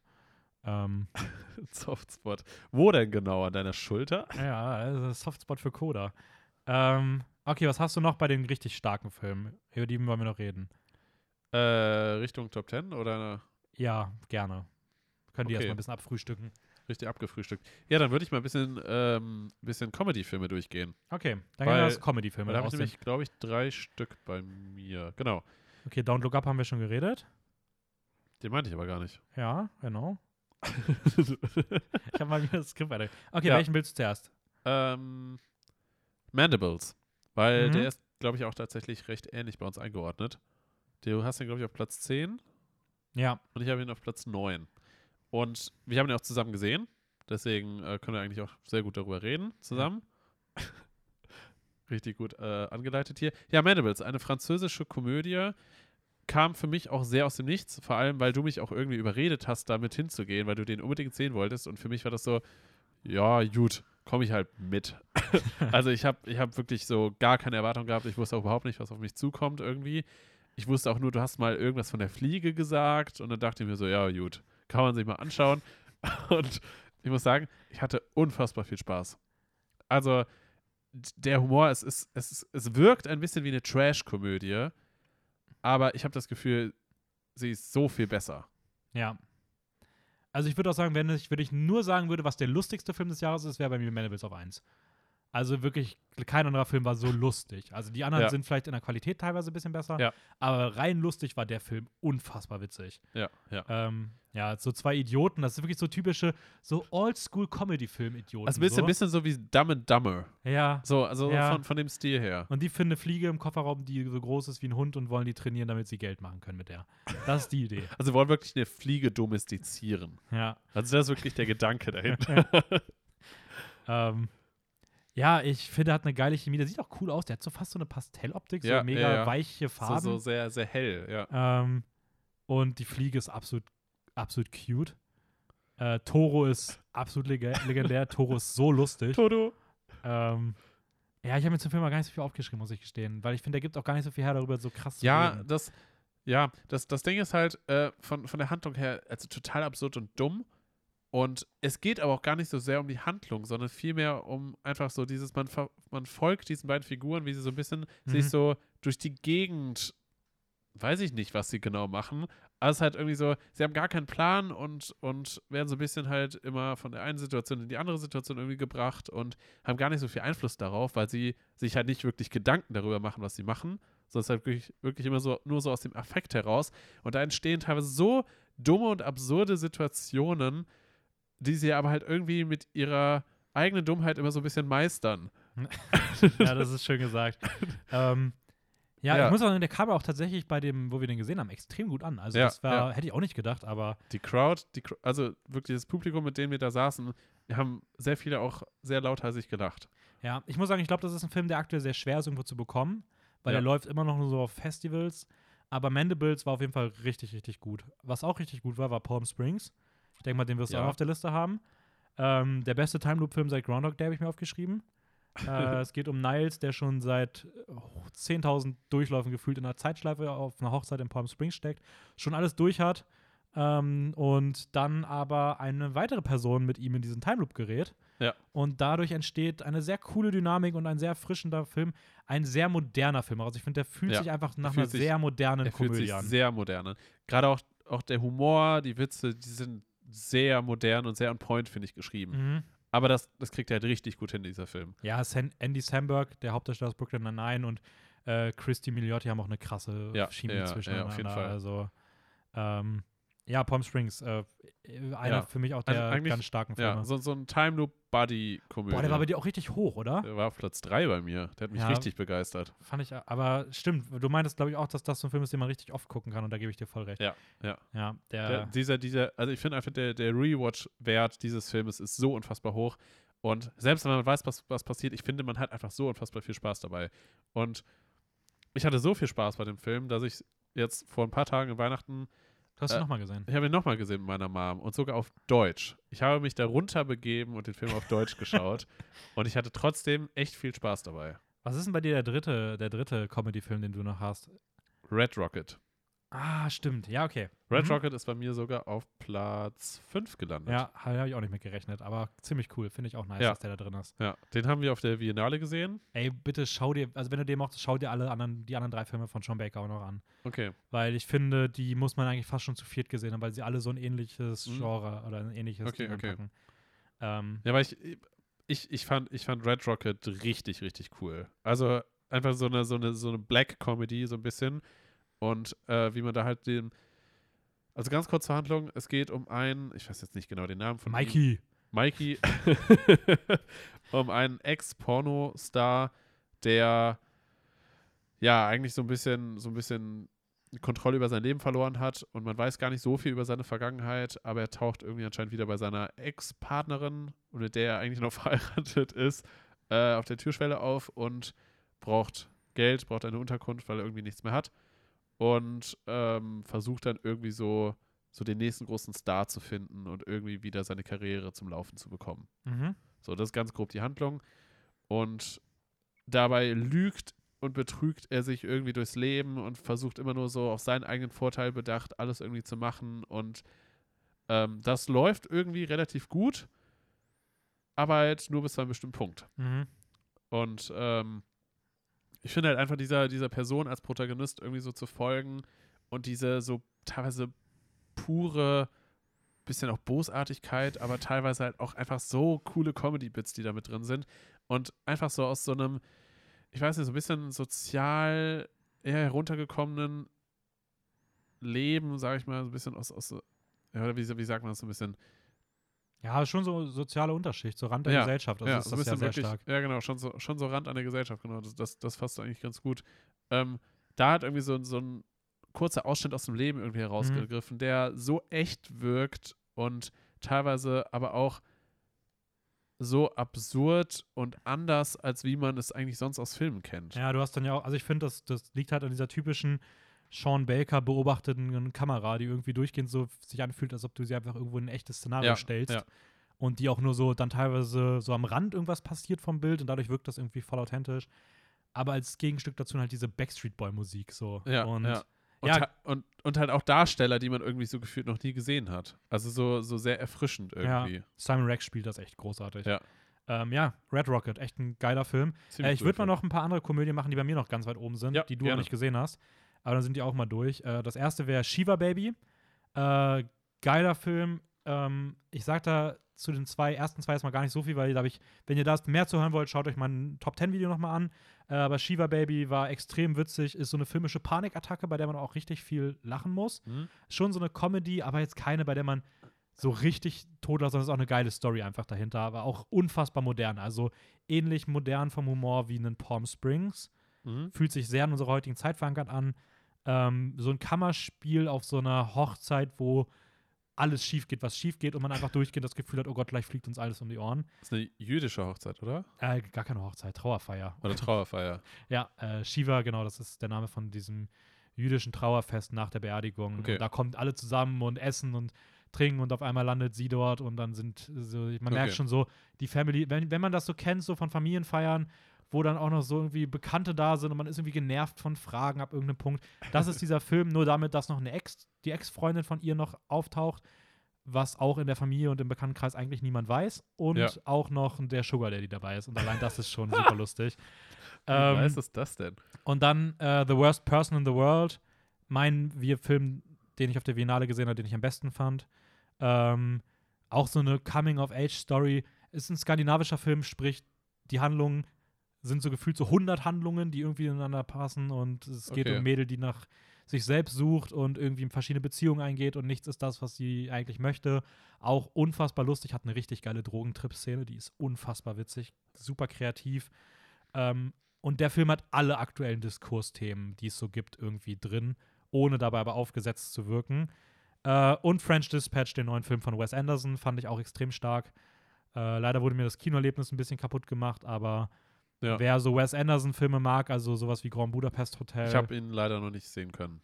ja, der ist Ja. schon ziemlich cool. Also so Produktion, du sitzt da wirklich und du denkst dir teilweise, wie krass kann, kann ein Film aussehen? Also das ist Ja. absolut gestört, wie er dieses Produktionssetting aufbaut und ähm, diese Art des Filmemachens ist unfassbar faszinierend. Äh, wir müssen unbedingt auch irgendwann mal eine Folge zu Wes Anderson machen. Vielleicht schafft man das ja nächstes Jahr mal in irgendeinem Ja, ja, ja. Kontext. Kann man, kann man bestimmt irgendwie mal machen. Okay, nächster Top-Film. Nächster Top, Top-Film. Äh, ich überlege gerade, von meinen Top 10 ist eigentlich, glaube ich, nur noch Promising Young Woman. Ja, dann können wir bei dem mal reden. Können wir über den mal reden? Über den mal reden. ja, ein Film mit einer sehr schwierigen und auch kontroversen Thematik.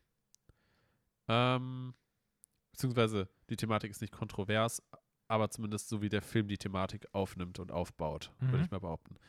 Ähm, eine junge Frau, spielt von Carey Mulligan, oder? Mhm. Genau. Äh, die um die 30 rum ist. Ja. Ich glaube, sie hat im Film Geburtstag irgendwann mal, dass sie 30 wird. Ähm, Stimmt, ja. Genau. Und sie eigentlich sehr intelligent ist. Sie hatte mal ein Medizinstudium gemacht, ist aber abgebrochen und arbeitet in einem Café. Und ihre Eltern sind natürlich ein bisschen traurig darüber, sage ich mal. Ähm, Natürlich, weil wenn Menschen im Café arbeiten, äh, ja, nee, aber halt zumindest von dem, was sie könnte, was gemeint. möglich wäre. Ähm, und man weiß am Anfang noch gar nicht genau, was da alles hintersteckt. Und ja, eigentlich lebt sie so tagsüber ein ganz normales, einfaches Leben und nachts begibt sie sich in Nachtclubs, tut so, als wäre sie betrunken, lässt sich von einem netten Herrn, der sie natürlich nach Hause begibt, nett, aber in fetten Anführungsstrichen. ja, nett in Anführungsstrichen, äh, nach Hause begleiten und diese Männer wollen sich natürlich irgendwie an ihr Verjähren. ver vergreifen, genau.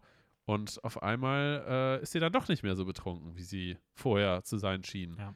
Und daraus entstehen halt sehr außergewöhnliche Situationen. Ja, ich finde, der Film spielt auch so mit den Erfahrungen des Publikums, wenn man davon ausgeht, dass so Filme wie Joker und John Wick bekannt sind. Ja. Sage ich mal. Ähm, ja, Ich, finde auch gerade gerade der Trailer ist halt auch so aufgebaut. Ja, voll. Der Trailer schürt halt irgendwie diese Ja. Erwartungen, mit denen man in einen Film he herein hereingeht, hineingeht.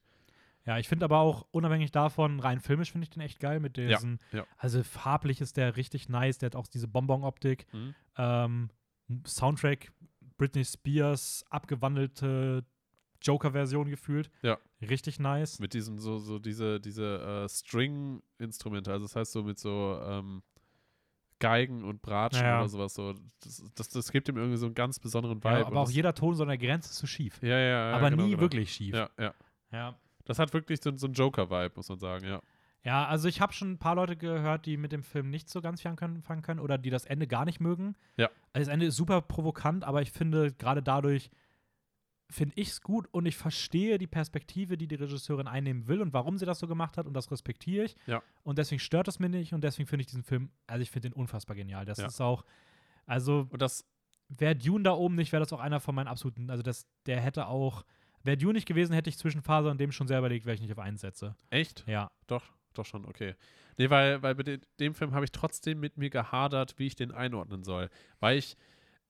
Ach, es ist halt gleichzeitig irgendwie, ich fand halt schauspielerisch, äh, der Look technisch, ähm, aber auch die Dialoge und das Drehbuch, ähm, ist der Film halt so unfassbar gut, dass er halt definitiv irgendwo sehr weit oben ist. Mhm. Aber ich fand es trotzdem, muss ich sagen, vom Seherlebnis und von der Thematik her richtig, richtig schwierig, damit umzugehen. Oder was ich davon halten soll und wie ich das bei mir irgendwie persönlich einordne.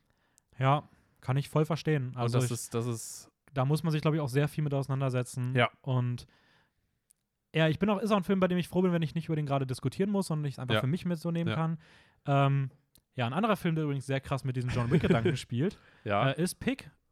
ah, ich dachte, äh, du sagst einen anderen Film. Nee, nee, da komme ich noch nicht zu. Äh, Pick. Okay. Ähm, ein Trüffelsammler verliert sein, also dessen Trüffelschwein wird gekidnappt. Natürlich ist dieser Trüffelsammler gespielt von äh, Nicolas Cage, na klar. Und ähm, ja, ich habe auch so einen John Wick-Film erwartet, aber am Ende ist es eine sehr ruhige Charakterstudie von einem Mann ähm, mit einer unfassbaren Liebe für so die Schönheit des Lebens irgendwie. Sei es Essen, sei es, aber das alles dann auf so einer dreckigen Ebene. Also ich kann das Ja. über, dieser Film ist irgendwie so Aber- ganz schwer zu greifen. Ich Aber fand dieses, das echt auch dieses cool. Dreckige passt halt auch ganz, ganz gut dazu, in Anführungsstrichen, weil, weil es um ein Schwein geht. Weil ja, Ja. weil ja auch der Titel Pig heißt irgendwie. Und da ist ja auch durchgehend immer so heruntergekommen Ja. und irgendwie so dreckig, Blut verschmiert. Und ähm, obwohl er eigentlich gar nichts der Welt tun möchte. Er ist eigentlich total Mhm. gefühlt harmlos und unschuldig. Wobei man später erst irgendwie erfährt, was sein dass Charakter er auch eine Vergangenheit genau, hat. dass er auch ja. eine gewisse Vergangenheit hat. Ähm, Du fandst den ein bisschen schwächer, den Film, als ich. ja, Weil ich würde sogar so weit gehen, unabhängig davon, wie ich ihn finde. Ich sag, Pick ist ein, wird ein Klassiker. Ich, Pick wird man in 10, 15 Jahren, werden Leute den neuen noch gucken. echt? 100 Pro. Weil der hat das Genre, der hat dieses John Wick-Genre so gekonnt auf den Kopf gestellt. Und gleichzeitig ist es ein starker Film. Er sieht gut aus, er hat einen geilen Soundtrack. Er hat ein, also gut, das ist kein Soundtrack, aber ein Ja. schönes Sounddesign. Ähm, Nicolas Cage ist vielleicht seine, eine seiner besten Rollen, die er gespielt hat. Ähm, also ich glaube, das ist so ein, ich glaube, das wird ein Klassiker. Ja, ich glaube, ich hatte halt sehr große Schwierigkeiten damit, weil halt diese Erwartungen, die durchgehend geschürt werden, sage ich mal, wie du halt sagst, dass sie komplett Ja. auf den Kopf gestellt werden. Und damit hatte ich tatsächlich Schwierigkeiten. Okay. Ist ja voll okay. Ähm, aber trotzdem, also Weil halt dieser, dieser Release ja, fehlt. Also ja, ich finde, der Release ist halt da. Also der Release ist da. Das ist, als ob du sagst, bei Arcane fehlt der Release, weil es am Ende keinen Crazy Ja, es- Fight gibt. Weil das ist genau ah. das Gleiche. Es, es, end, es also es, fühlt ist, es läuft auf Ja. über Gefühle reden hin. Und das kann halt auch funktionieren. Und das ist in diesem Film thematisch perfekt verpackt, weil es eigentlich genau darauf hinausläuft. ja, Aber es ja, fühlt sich aber trotz, also in meiner Sicht fühlt es sich trotzdem zu ruhig an. ja kann, kann, kann ich aber auch verstehen. Also kann ich voll verstehen. Aber dann hat der Film vielleicht bei dir auch ein bisschen zu sehr versucht, dich deine Ja. Erwartungen zu unterwandern. Ähm, ich würde jetzt noch mal im Schnelldurchlauf ein paar meiner. Ich habe mir so mir eingeteilt, nämlich in so weitere Filme und so absolute Highlights, die bei mir alle knapp an den Top 10 auch gekratzt haben. Und da habe ich jetzt noch so ein paar. Wollen wir noch vorher die schlechtesten Filme des ich Jahres? würde nämlich die jetzt durchgehen und dann Okay. würde ich nämlich danach die schlechtesten, damit wir dann am Ende die letzten fünf bis zehn Minuten noch für die random anderen haben. Wenn das so okay wäre. ist, ist, ist okay. Also, ja, was ich noch richtig stark fand, war für mich Drive My Car. Den habe ich auf der Biennale gesehen über einen Theaterregisseur, der ein neues Stück macht und dabei der dem sich damit auseinandersetzen muss, dass seine Frau nicht mehr da ist. Warum auch immer, das möchte ich nicht verraten. Ja. Er geht sehr lang, man braucht ein bisschen Sitzfleisch, aber der ist echt stark. Kriegt auch gerade, gilt so ein bisschen als Geheimfavorit, dass der als Auslandsfilm tatsächlich Richtung Oscars was reißen kann. Ähm, also Drive My Car. Dann habe ich noch Spencer, den du dann Ja. wahrscheinlich erst nächstes Jahr sehen wirst, äh, mit Kristen Stewart in der Hauptrolle als Lady Diana. Ähm, richtig geiler Film mit einem tollen Soundtrack. Johnny Greenwood hat mich dieses Jahr komplett umgehauen. Ähm, und ja, ist irgendwie so ein sehr, dafür, dass es ein Biopic ist und auf, der, auf so einer wahren Geschichte so halb basieren soll, fühlt es sich sehr künstlerisch an, mit so Kameras, die sich um die eigene Achse drehen und voll hochstilisiert. Ich habe auch schon Leute gese- gesehen, die gesagt haben, mit Kristen Stewarts Schauspiel im Film können sie gar nichts anfangen. Kann ich auch irgendwie verstehen. Ich finde es aber richtig stark. Äh, Stillwater fand ich dann auch extrem cool. Matt Damon spielt eine 15-Euro-Versionskopie von einem Proto-Amerikaner. So ein richtiger Ami-Prolet irgendwie. Schwarze Sonnenbrille, Cap, Schnur, äh, so, so, war nicht Vollbart, aber so Bart, nennen wir es einfach mal. Ähm, der heißt natürlich auch noch Bill Baker, weil es muss amerikanisch klingen und er reist nach Marseille, wo seine Tochter im Gefängnis sitzt und darauf äh, schwört, dass sie, un dass sie ungerechtfertigt hinter Gittern sitzt und er versucht sich dem Ganzen anzunehmen und das irgendwie nochmal fünf Jahre, jetzt sitzt sie ja schon drin, diesen Fall nochmal aufzurollen. Währenddessen will er sich dann aber auch in Marseille halt ein bisschen einleben und es gibt diesen Amerika-Europa-Clash, der echt lustig ist. Ähm, und es ist eine sehr berührende Geschichte. Im letzten Teil ein bisschen zu viel Thriller, aber an sich Stillwater echt stark. Dann habe ich noch Summerland gesehen. Da habe ich gar nicht auf dem Schirm gehabt, dass dieser Film überhaupt gut werden könnte. Äh, da geht es um eine Frau im Zweiten Weltkrieg, die alleine auf dem Land lebt und ein Buch schreibt. Und dann soll sie sich aber im Sinne des Landes, was sich gerade im Krieg befindet, halt um einen Jungen kümmern. Und da hat sie gar keinen Bock drauf. Und dann steht so ein Film, weil für ihr Buch, sie, sie will an so einer Geschichte schreiben, wo sie ähm, über, über so schwebende Inseln berichtet, die man durch irgendein Wetterereignis oder so sehen kann. Das Okay. sieht so aus, als ob das Land im Himmel schwebt. Und dieser Film kriegt auf einmal so einen Ghibli-Vibe. Also es fühlt sich einfach an wie ein Studio Ghibli-Film als echter Film. Und ich fand den echt geil. Also keine Ahnung, wo der herkam. Aber ich habe echt überlegt, ob ich den irgendwie noch meine Top 10 Studio bekomme. Ghibli. Nee, ist nicht von Studio Ghibli. Ist einfach, keine Ahnung, von was der ist. Von Jessica Swale. Wer immer das sei. Keine Ähm, Ahnung, von was der ist. Aber ich habe wirklich, ich habe, also das ist so ein Period-Piece auch, also hat so ein bisschen diese, so Kostüme, Land, ländlich, sieht so ein bisschen aus wie so, ich glaube, kann doch, ist der Zweite Weltkrieg oder ist der Erste? Nee, es müsste der Zweite sein. Dann hat er noch so eine LGBTQ-Plus-Thematik, die aber nur so ganz smooth reingebettet ist. Ähm, hat mich auch sehr an Porträt einer Jungfrau in Flamme erinnert. Ich wollte ihn unbedingt noch in meine Top 10 bekommen, aber ich konnte keinen rausstreichen dafür. Ähm, und ich glaube, ja, und dann noch, den haben wir aber zusammen gesehen. Krass, dass der bei dir gar nicht so weit oben ist. Äh? Last Duel. Ja, Von den- Ridley Scott. Den, den, den habe ich noch nicht erwähnt, aber der ist bei mir, ja, ist halt auch bei Drama, ich habe jetzt halt bei Drama Okay. eingeordnet so. Und deswegen habe ich jetzt halt noch nicht drüber geredet. Ja, den fand ich halt auch richtig stark.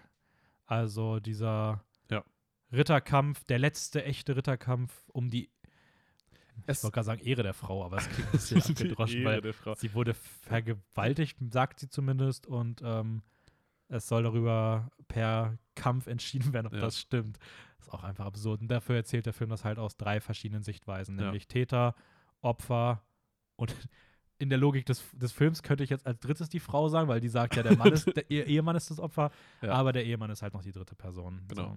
So. Ähm, Das heißt, eigentlich als Mitopfer kann man so ein bisschen sagen. ja, eigentlich nicht. Also es ist also Man kann es insofern, also ich, ich Beteiligter. beteiligt, ja, Beteiligter, ja, okay. Ja. Ähm, Ich hätte jetzt halt als, als Mitopfer, weil er natürlich auch mitleidet darunter, weil, weil es halt seine Frau ist. Aber halt, fair enough. Hast du noch einen Film, der bei dir so ganz, ganz dicht an der Top 10 vorbei ist? muss ich mal ganz Den du jetzt noch im Vorhinein willst? Oder wollen wir jetzt erst zu den schlechtesten Filmen gehen? Ja, äh, ich muss da noch dazu sagen, Nomadland habe ich blöderweise nicht berücksichtigt. Äh, Ja. Einfach versehentlich. Ja, einfach weil, der, nicht- weil ich den halt auch letztes. Jahr schon drin hatte. Ja. So, das, ähm, ja. Wäre der bei dir in der Top 10 gewesen? Kann ich mir gut vorstellen, tatsächlich. Also Aber tschüss, ich hab- Man tschüss. Nee. Was? Mandibles war bei dir nicht auf 10. Demon Slayer. Demon ja, Slayer tschüss, war Demon dann- Slayer. Wäre dann rausgerutscht. Aber ich, ich, das ist jetzt gerade auch zu spontan, dass ich das jetzt einordnen könnte oder so. Ja. Willst du kurz was zu Nomadland dann sagen? Irgendwie für, also ich meine, denk mal, Oscar-Gewinner.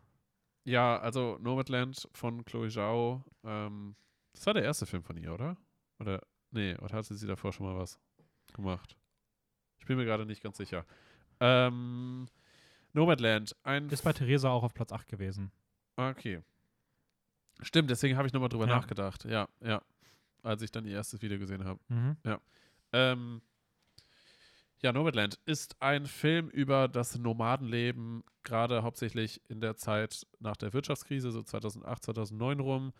Ähm, Frances McDormand spielt die Hauptrolle und es spielt ja aus ihrer Sicht, wie sie sehr viel durch die Wirtschaftskrise verloren hat, hauptsächlich ihr Haus und sich jetzt dazu entschieden hat, mit einem kleinen Van quasi das Nomadenleben so zu embracen und äh, ja, findet sich ganz neu eigentlich darin wieder und trifft auch auf andere Menschen, die das halt schon länger machen und lernt sehr viel daraus und ähm, hat, hat einen sehr eigenen Ansatz darin, irgendwie einen, einen Film aufzubauen und auch irgendwie so aus Sicht dieser, dieses, dieses Lebens irgendwie das Leben zu erzählen eigentlich.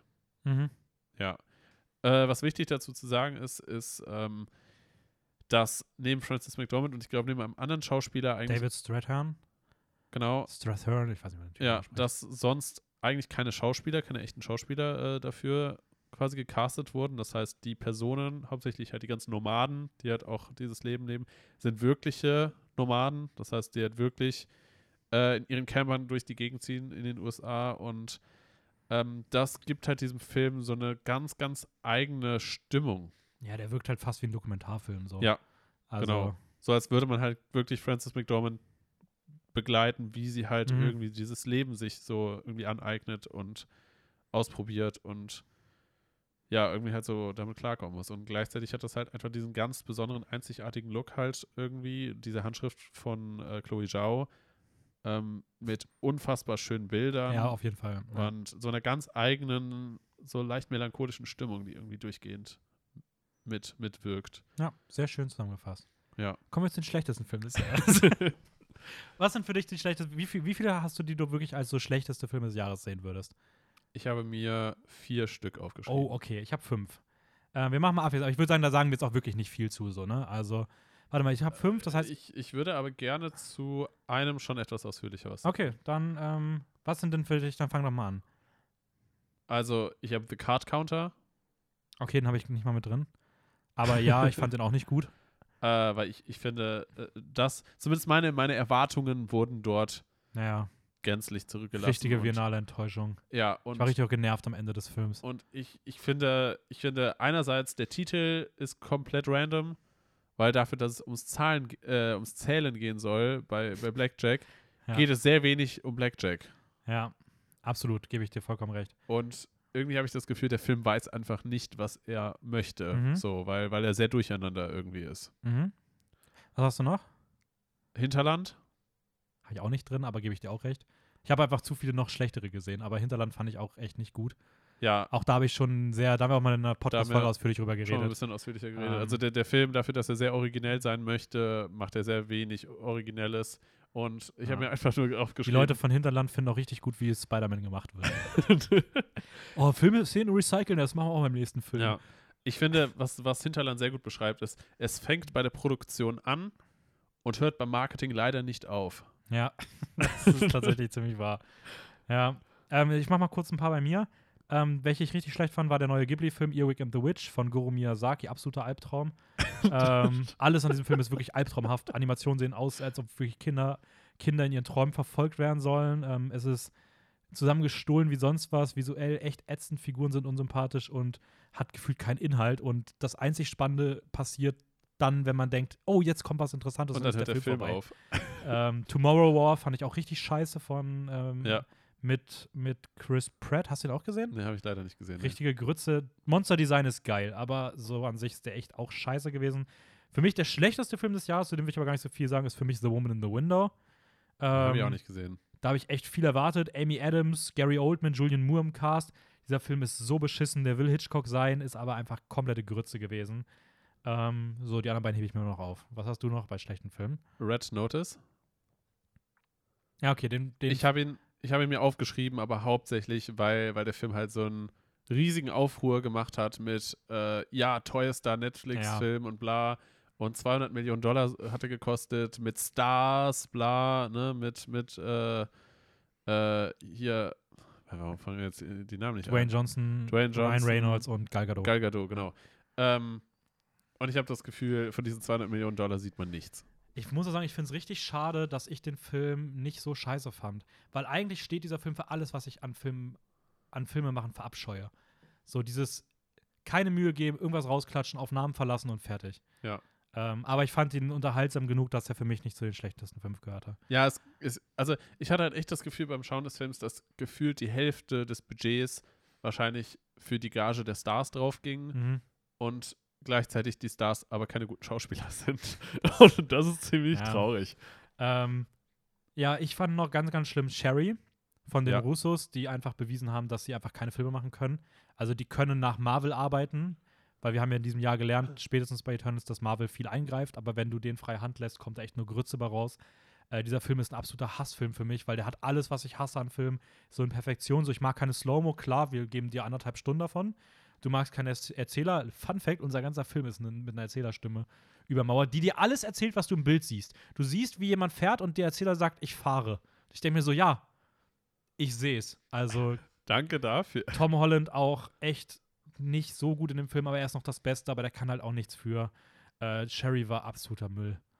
Also, Ja, das ist traurig. Ähm, Du hast, in den letzten wolltest du jetzt wahrscheinlich ein bisschen mehr reden, ne? Genau. Okay, dann mache ich ganz kurz noch meinen Film, den ich auch ganz furchtbar dieses Jahr fand, den ich vor kurzem gesehen habe, war Old.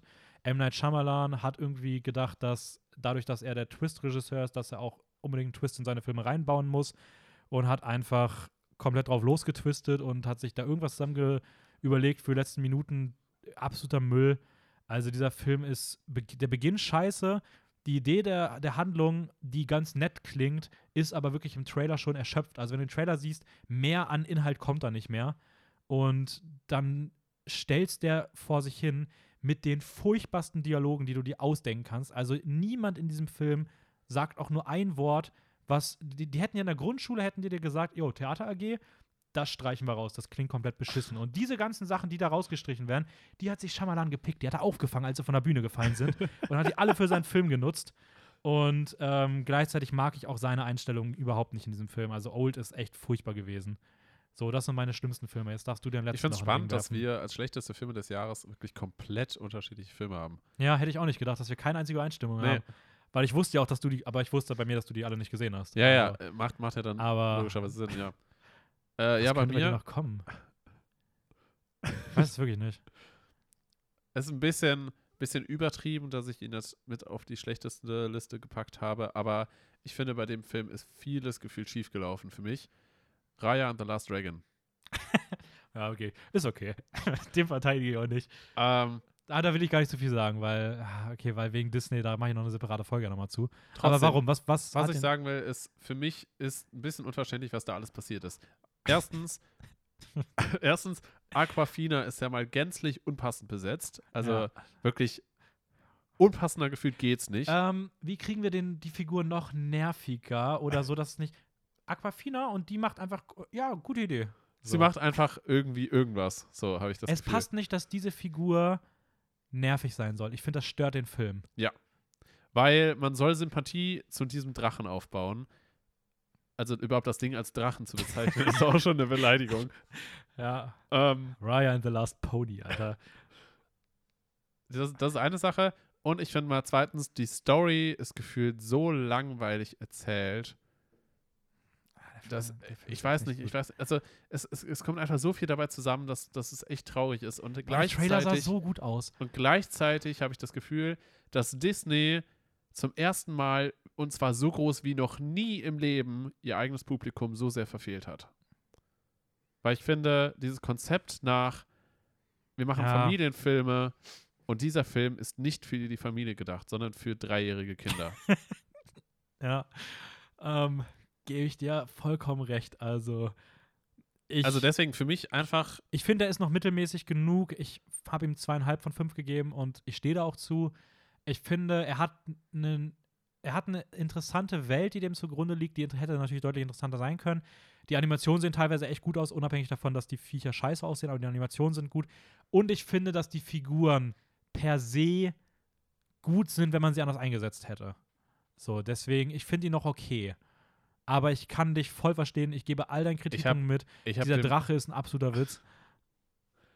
Ich hab dem Film, glaube ich, auch zweieinhalb Sterne gegeben, weil er hat trotzdem schöne Momente und er hat am Ende einen Moment, wo er mich tatsächlich ein bisschen überrascht hat, von dem, wie es dann aufgelöst wurde.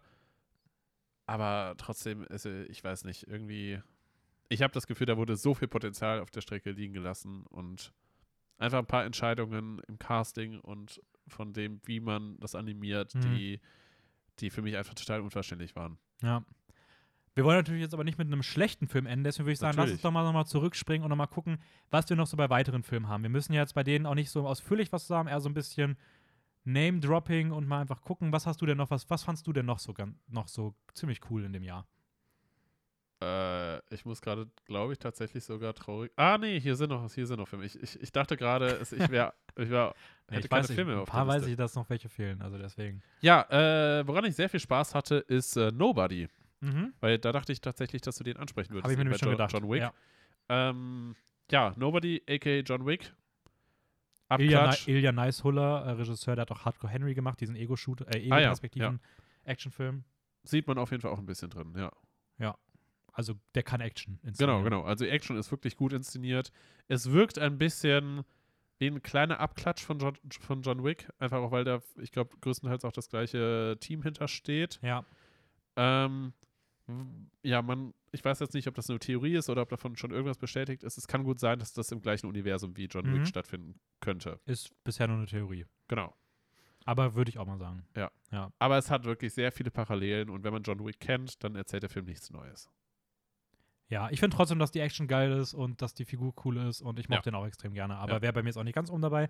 Ähm, ich wollte, da wird dann nochmal noch mal Petit Maman in den Ring werfen von Celine Sciamma, eine meiner liebsten Regisseurinnen. Ähm, Habe ich auch auf der DCM Biennale gesehen, ist bei Theresa in den Top 10 drin. Dann haben wir nämlich auch alle abgeklappert, die bei Theresa noch drin waren. Ähm, da geht es um, eine, um ein achtjähriges Mädchen, das die Oma verloren hat und dann auf, eine, auf ein anderes junges Mädchen trifft, mit dem sie dann eine sehr interessante Freundschaft eingeht, die auch abrutscht in so ein Fantasy-Setting auf einmal, wo man irgendwie gar nicht mit rechnet. Äh, tolle Kinderdarstellerin, also das ist Celine Sciammas Stärke, die kann Kinder inszenieren wie keine andere. Und der geht auch nur 70 Minuten, aber er ist richtig süßer Film, also Petit Maman. Sehr Was schön. fandst du noch schön? Ich habe jetzt, glaube ich, tatsächlich nur noch einen einzigen Film. Okay, dann mache ich danach Quick Name Dropping bis zum Ende. Ähm, und das wäre bei mir Free Guy mit Ryan Reynolds. Ah, da ist aber noch einen. Dann haben wir noch einen. Was? Einen habe ich dann noch im Angebot, den hast du auch gesehen. Echt? Okay, Free Guy. Mhm. Ja, Free Guy mit Ryan Reynolds. Ähm, es geht. Auch positive Überraschung, muss ich sagen. ja, fand ich auch. Ich finde, der hat sehr viel Spaß gemacht. Der war auf Disney Plus, glaube ich. Oder? Ist auf Disney Plus Ja. erschienen? Ich meine schon.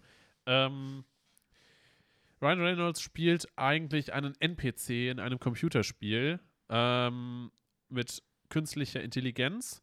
Eigentlich, ja, ich sag mal, die Spieler, die dort spielen, können halt so ein bisschen wie GTA-Style durch die Gegend und einfach gefühlt alles machen, so Missionen erfüllen und ähm, da gehen ständig Sachen in die Luft. Und Ryan Reynolds spielt eigentlich einen, ich glaube, Bankmitarbeiter. Ja, irgendwie sowas. Genau, irgendwie ja. Bankmitarbeiter und macht eigentlich aus seinem Leben heraus immer alles mit und wird gefühlt täglich überfallen. und Mhm. äh, plötzlich kriegt er irgendwie die Kontrolle in die Hand und kann mehr machen, als einfach nur immer wieder überfallen zu werden. Und ähm, ist quasi so ein bisschen so die Geschichte aus Sicht des Computerspiels, wie es sich verselbstständigt. Und Mhm. dann halt auch der, der Konflikt mit der wirklichen Welt. Wie geht man damit um? Welche Interessen spielen da eventuell noch rein? Mit dem Spielehersteller, mit anderen Leuten, die dieses Spiel entwickelt haben. Und ja, überraschend cool und spaßig und auch sehr neu eigentlich vom Gedanken her. So in der Form. Ja, ich. Ready Player One halt, ne? Ja, Also, aber- aber an sich fühlt sich trotzdem cool an, Fühlt ja. sich trotzdem ein bisschen nochmal neu und anders an. Okay, ich, hab, ich würde jetzt mal bei mir noch mal alle so äh, im Schnelldurchlauf die durchgehen, die ich noch habe. Zwei Ja. hebe ich mir noch auf, das sind dann unsere beiden letzten Filme, weil die hast du beide noch gesehen. Okay. Also, ich würde noch empfehlen Dick Johnson is Dead, eine Netflix-Dokumentation über einen ähm, alten Mann, 86 Jahre, der auf das Ende seines Lebens zugeht und seine Tochter ist die Filmemacherin und die inszenieren verschiedene Todesszenarien für ihn, um sich mit dem Tod auseinanderzusetzen. Das ist so eine Dark Comedy als net als Doku. Äh, Dick Johnson ist Dead, ziemlich cool. Ähm, dann Ema von dem Regisseur, der auch Spencer gemacht hat Ja. über ein Paar, das sich mit dem Problem ihrer Beziehung beschäftigen muss. Äh, es ist so ein Tanz, Thriller, Erotik, Mix, Drama mit einer ziemlich coolen Handlung. Also ich würde ihn gerne noch mal sehen, weil ich glaube, der kann noch mal bei mir richtig einschlagen. Er hat auch richtig coole Choreos. Ähm, dann auf der Biennale noch gesehen, French Exit, eine richtig coole Komödie über so einen, eine Frau, die hat Geld geerbt von ihrem verstorbenen Ehemann und hatte vor, das Geld auf den Deckel zu hauen. Und wenn das Geld weg ist, wollte sie eigentlich sterben. Das ist jetzt nicht passiert. Sie lebt immer noch und ist aber pleite. Also zieht sie mit ihrem Sohn zusammen in die Wohnung einer Freundin in Paris und äh, ist eine sehr witzige Komödie, die ein sehr starkes Herz für Nebenfiguren hat. Ja. Ähm, ja, Happiest Season gehört eigentlich eher zum, zum letzten Jahr, deswegen lasse ich den mal weg. Aber ein cooler Weihnachtsfilm für nächstes Jahr, also merkt euch den. Ähm, dann habe ich noch äh, Oxygen gesehen auf Netflix. Ein sehr geiles Sci-Fi-Kammerspiel. Der spielt gefühlt in Echtzeit in einer Kryptokapsel. Und eine Frau wacht auf und kann nur mit einer künstlichen Intelligenz kommunizieren und weiß überhaupt nicht, also kann sich an nichts mehr erinnern und versucht Okay. rauszufinden, was ist, Ja. während ihr der Sauerstoff ausgeht.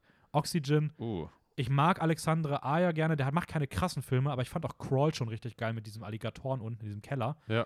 Und äh, Oxygen ist auch richtig stark. Äh, eine tolle Rom-Com, die ich gesehen habe, ist The Broken Hearts Gallery.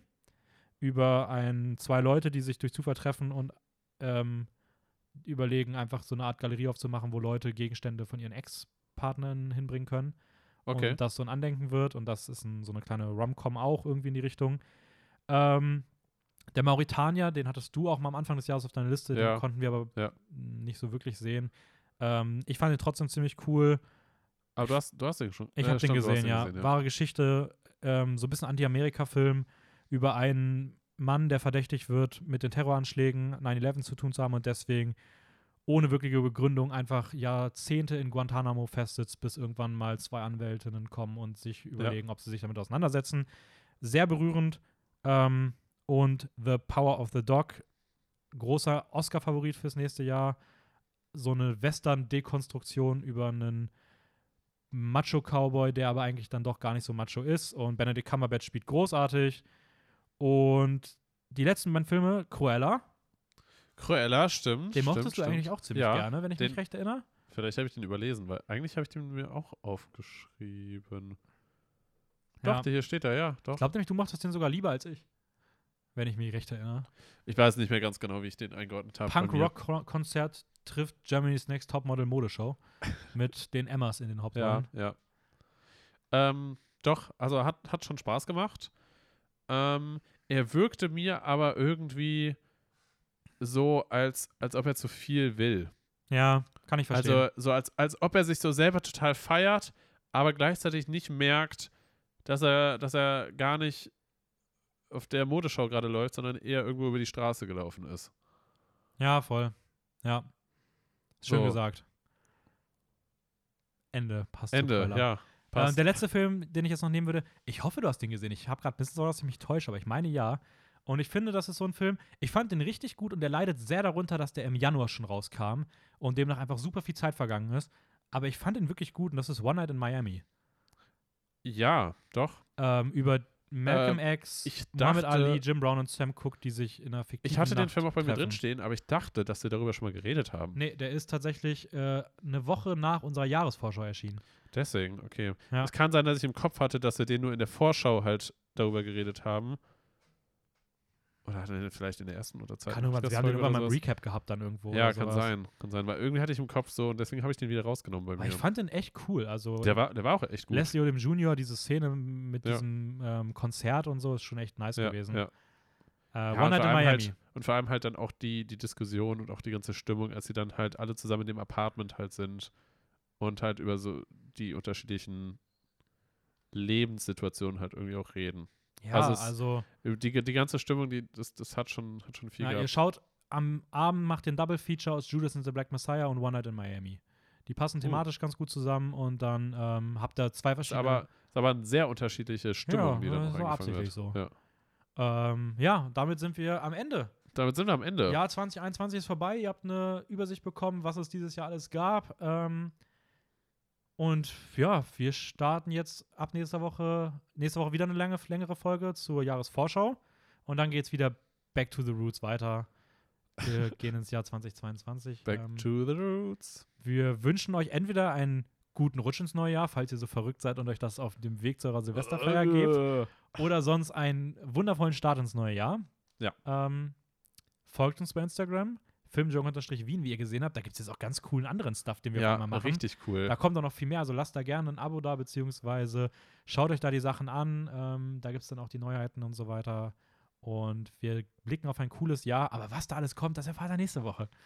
Äh, richtig ich spannend. ich verabschiede mich, letztes Wort gehört, dem bezaubernden Raphael. Ja, moin. Ähm, ja, meine letzten Worte. Ich will gar nicht mehr so viele Worte verlieren, denn ich habe es auch eigentlich eilig und möchte gleich wieder los. Aber ich hoffe, ihr hattet wunderschöne Weihnachtstage und wenn ihr wirklich bis jetzt zum Ende gehört habt, dann bin ich stolz auf euch. Ihr könnt, ihr könnt echt froh sein, denn ihr konntet uns hören bei diesem wunderschönen Podcast. Und damit noch einen äh, wunderschönen Abend, wunderschöne Woche und ein sehr erfolgreiches Jahr 2022. Damit bin ich raus. Tschüss. Bye, bye.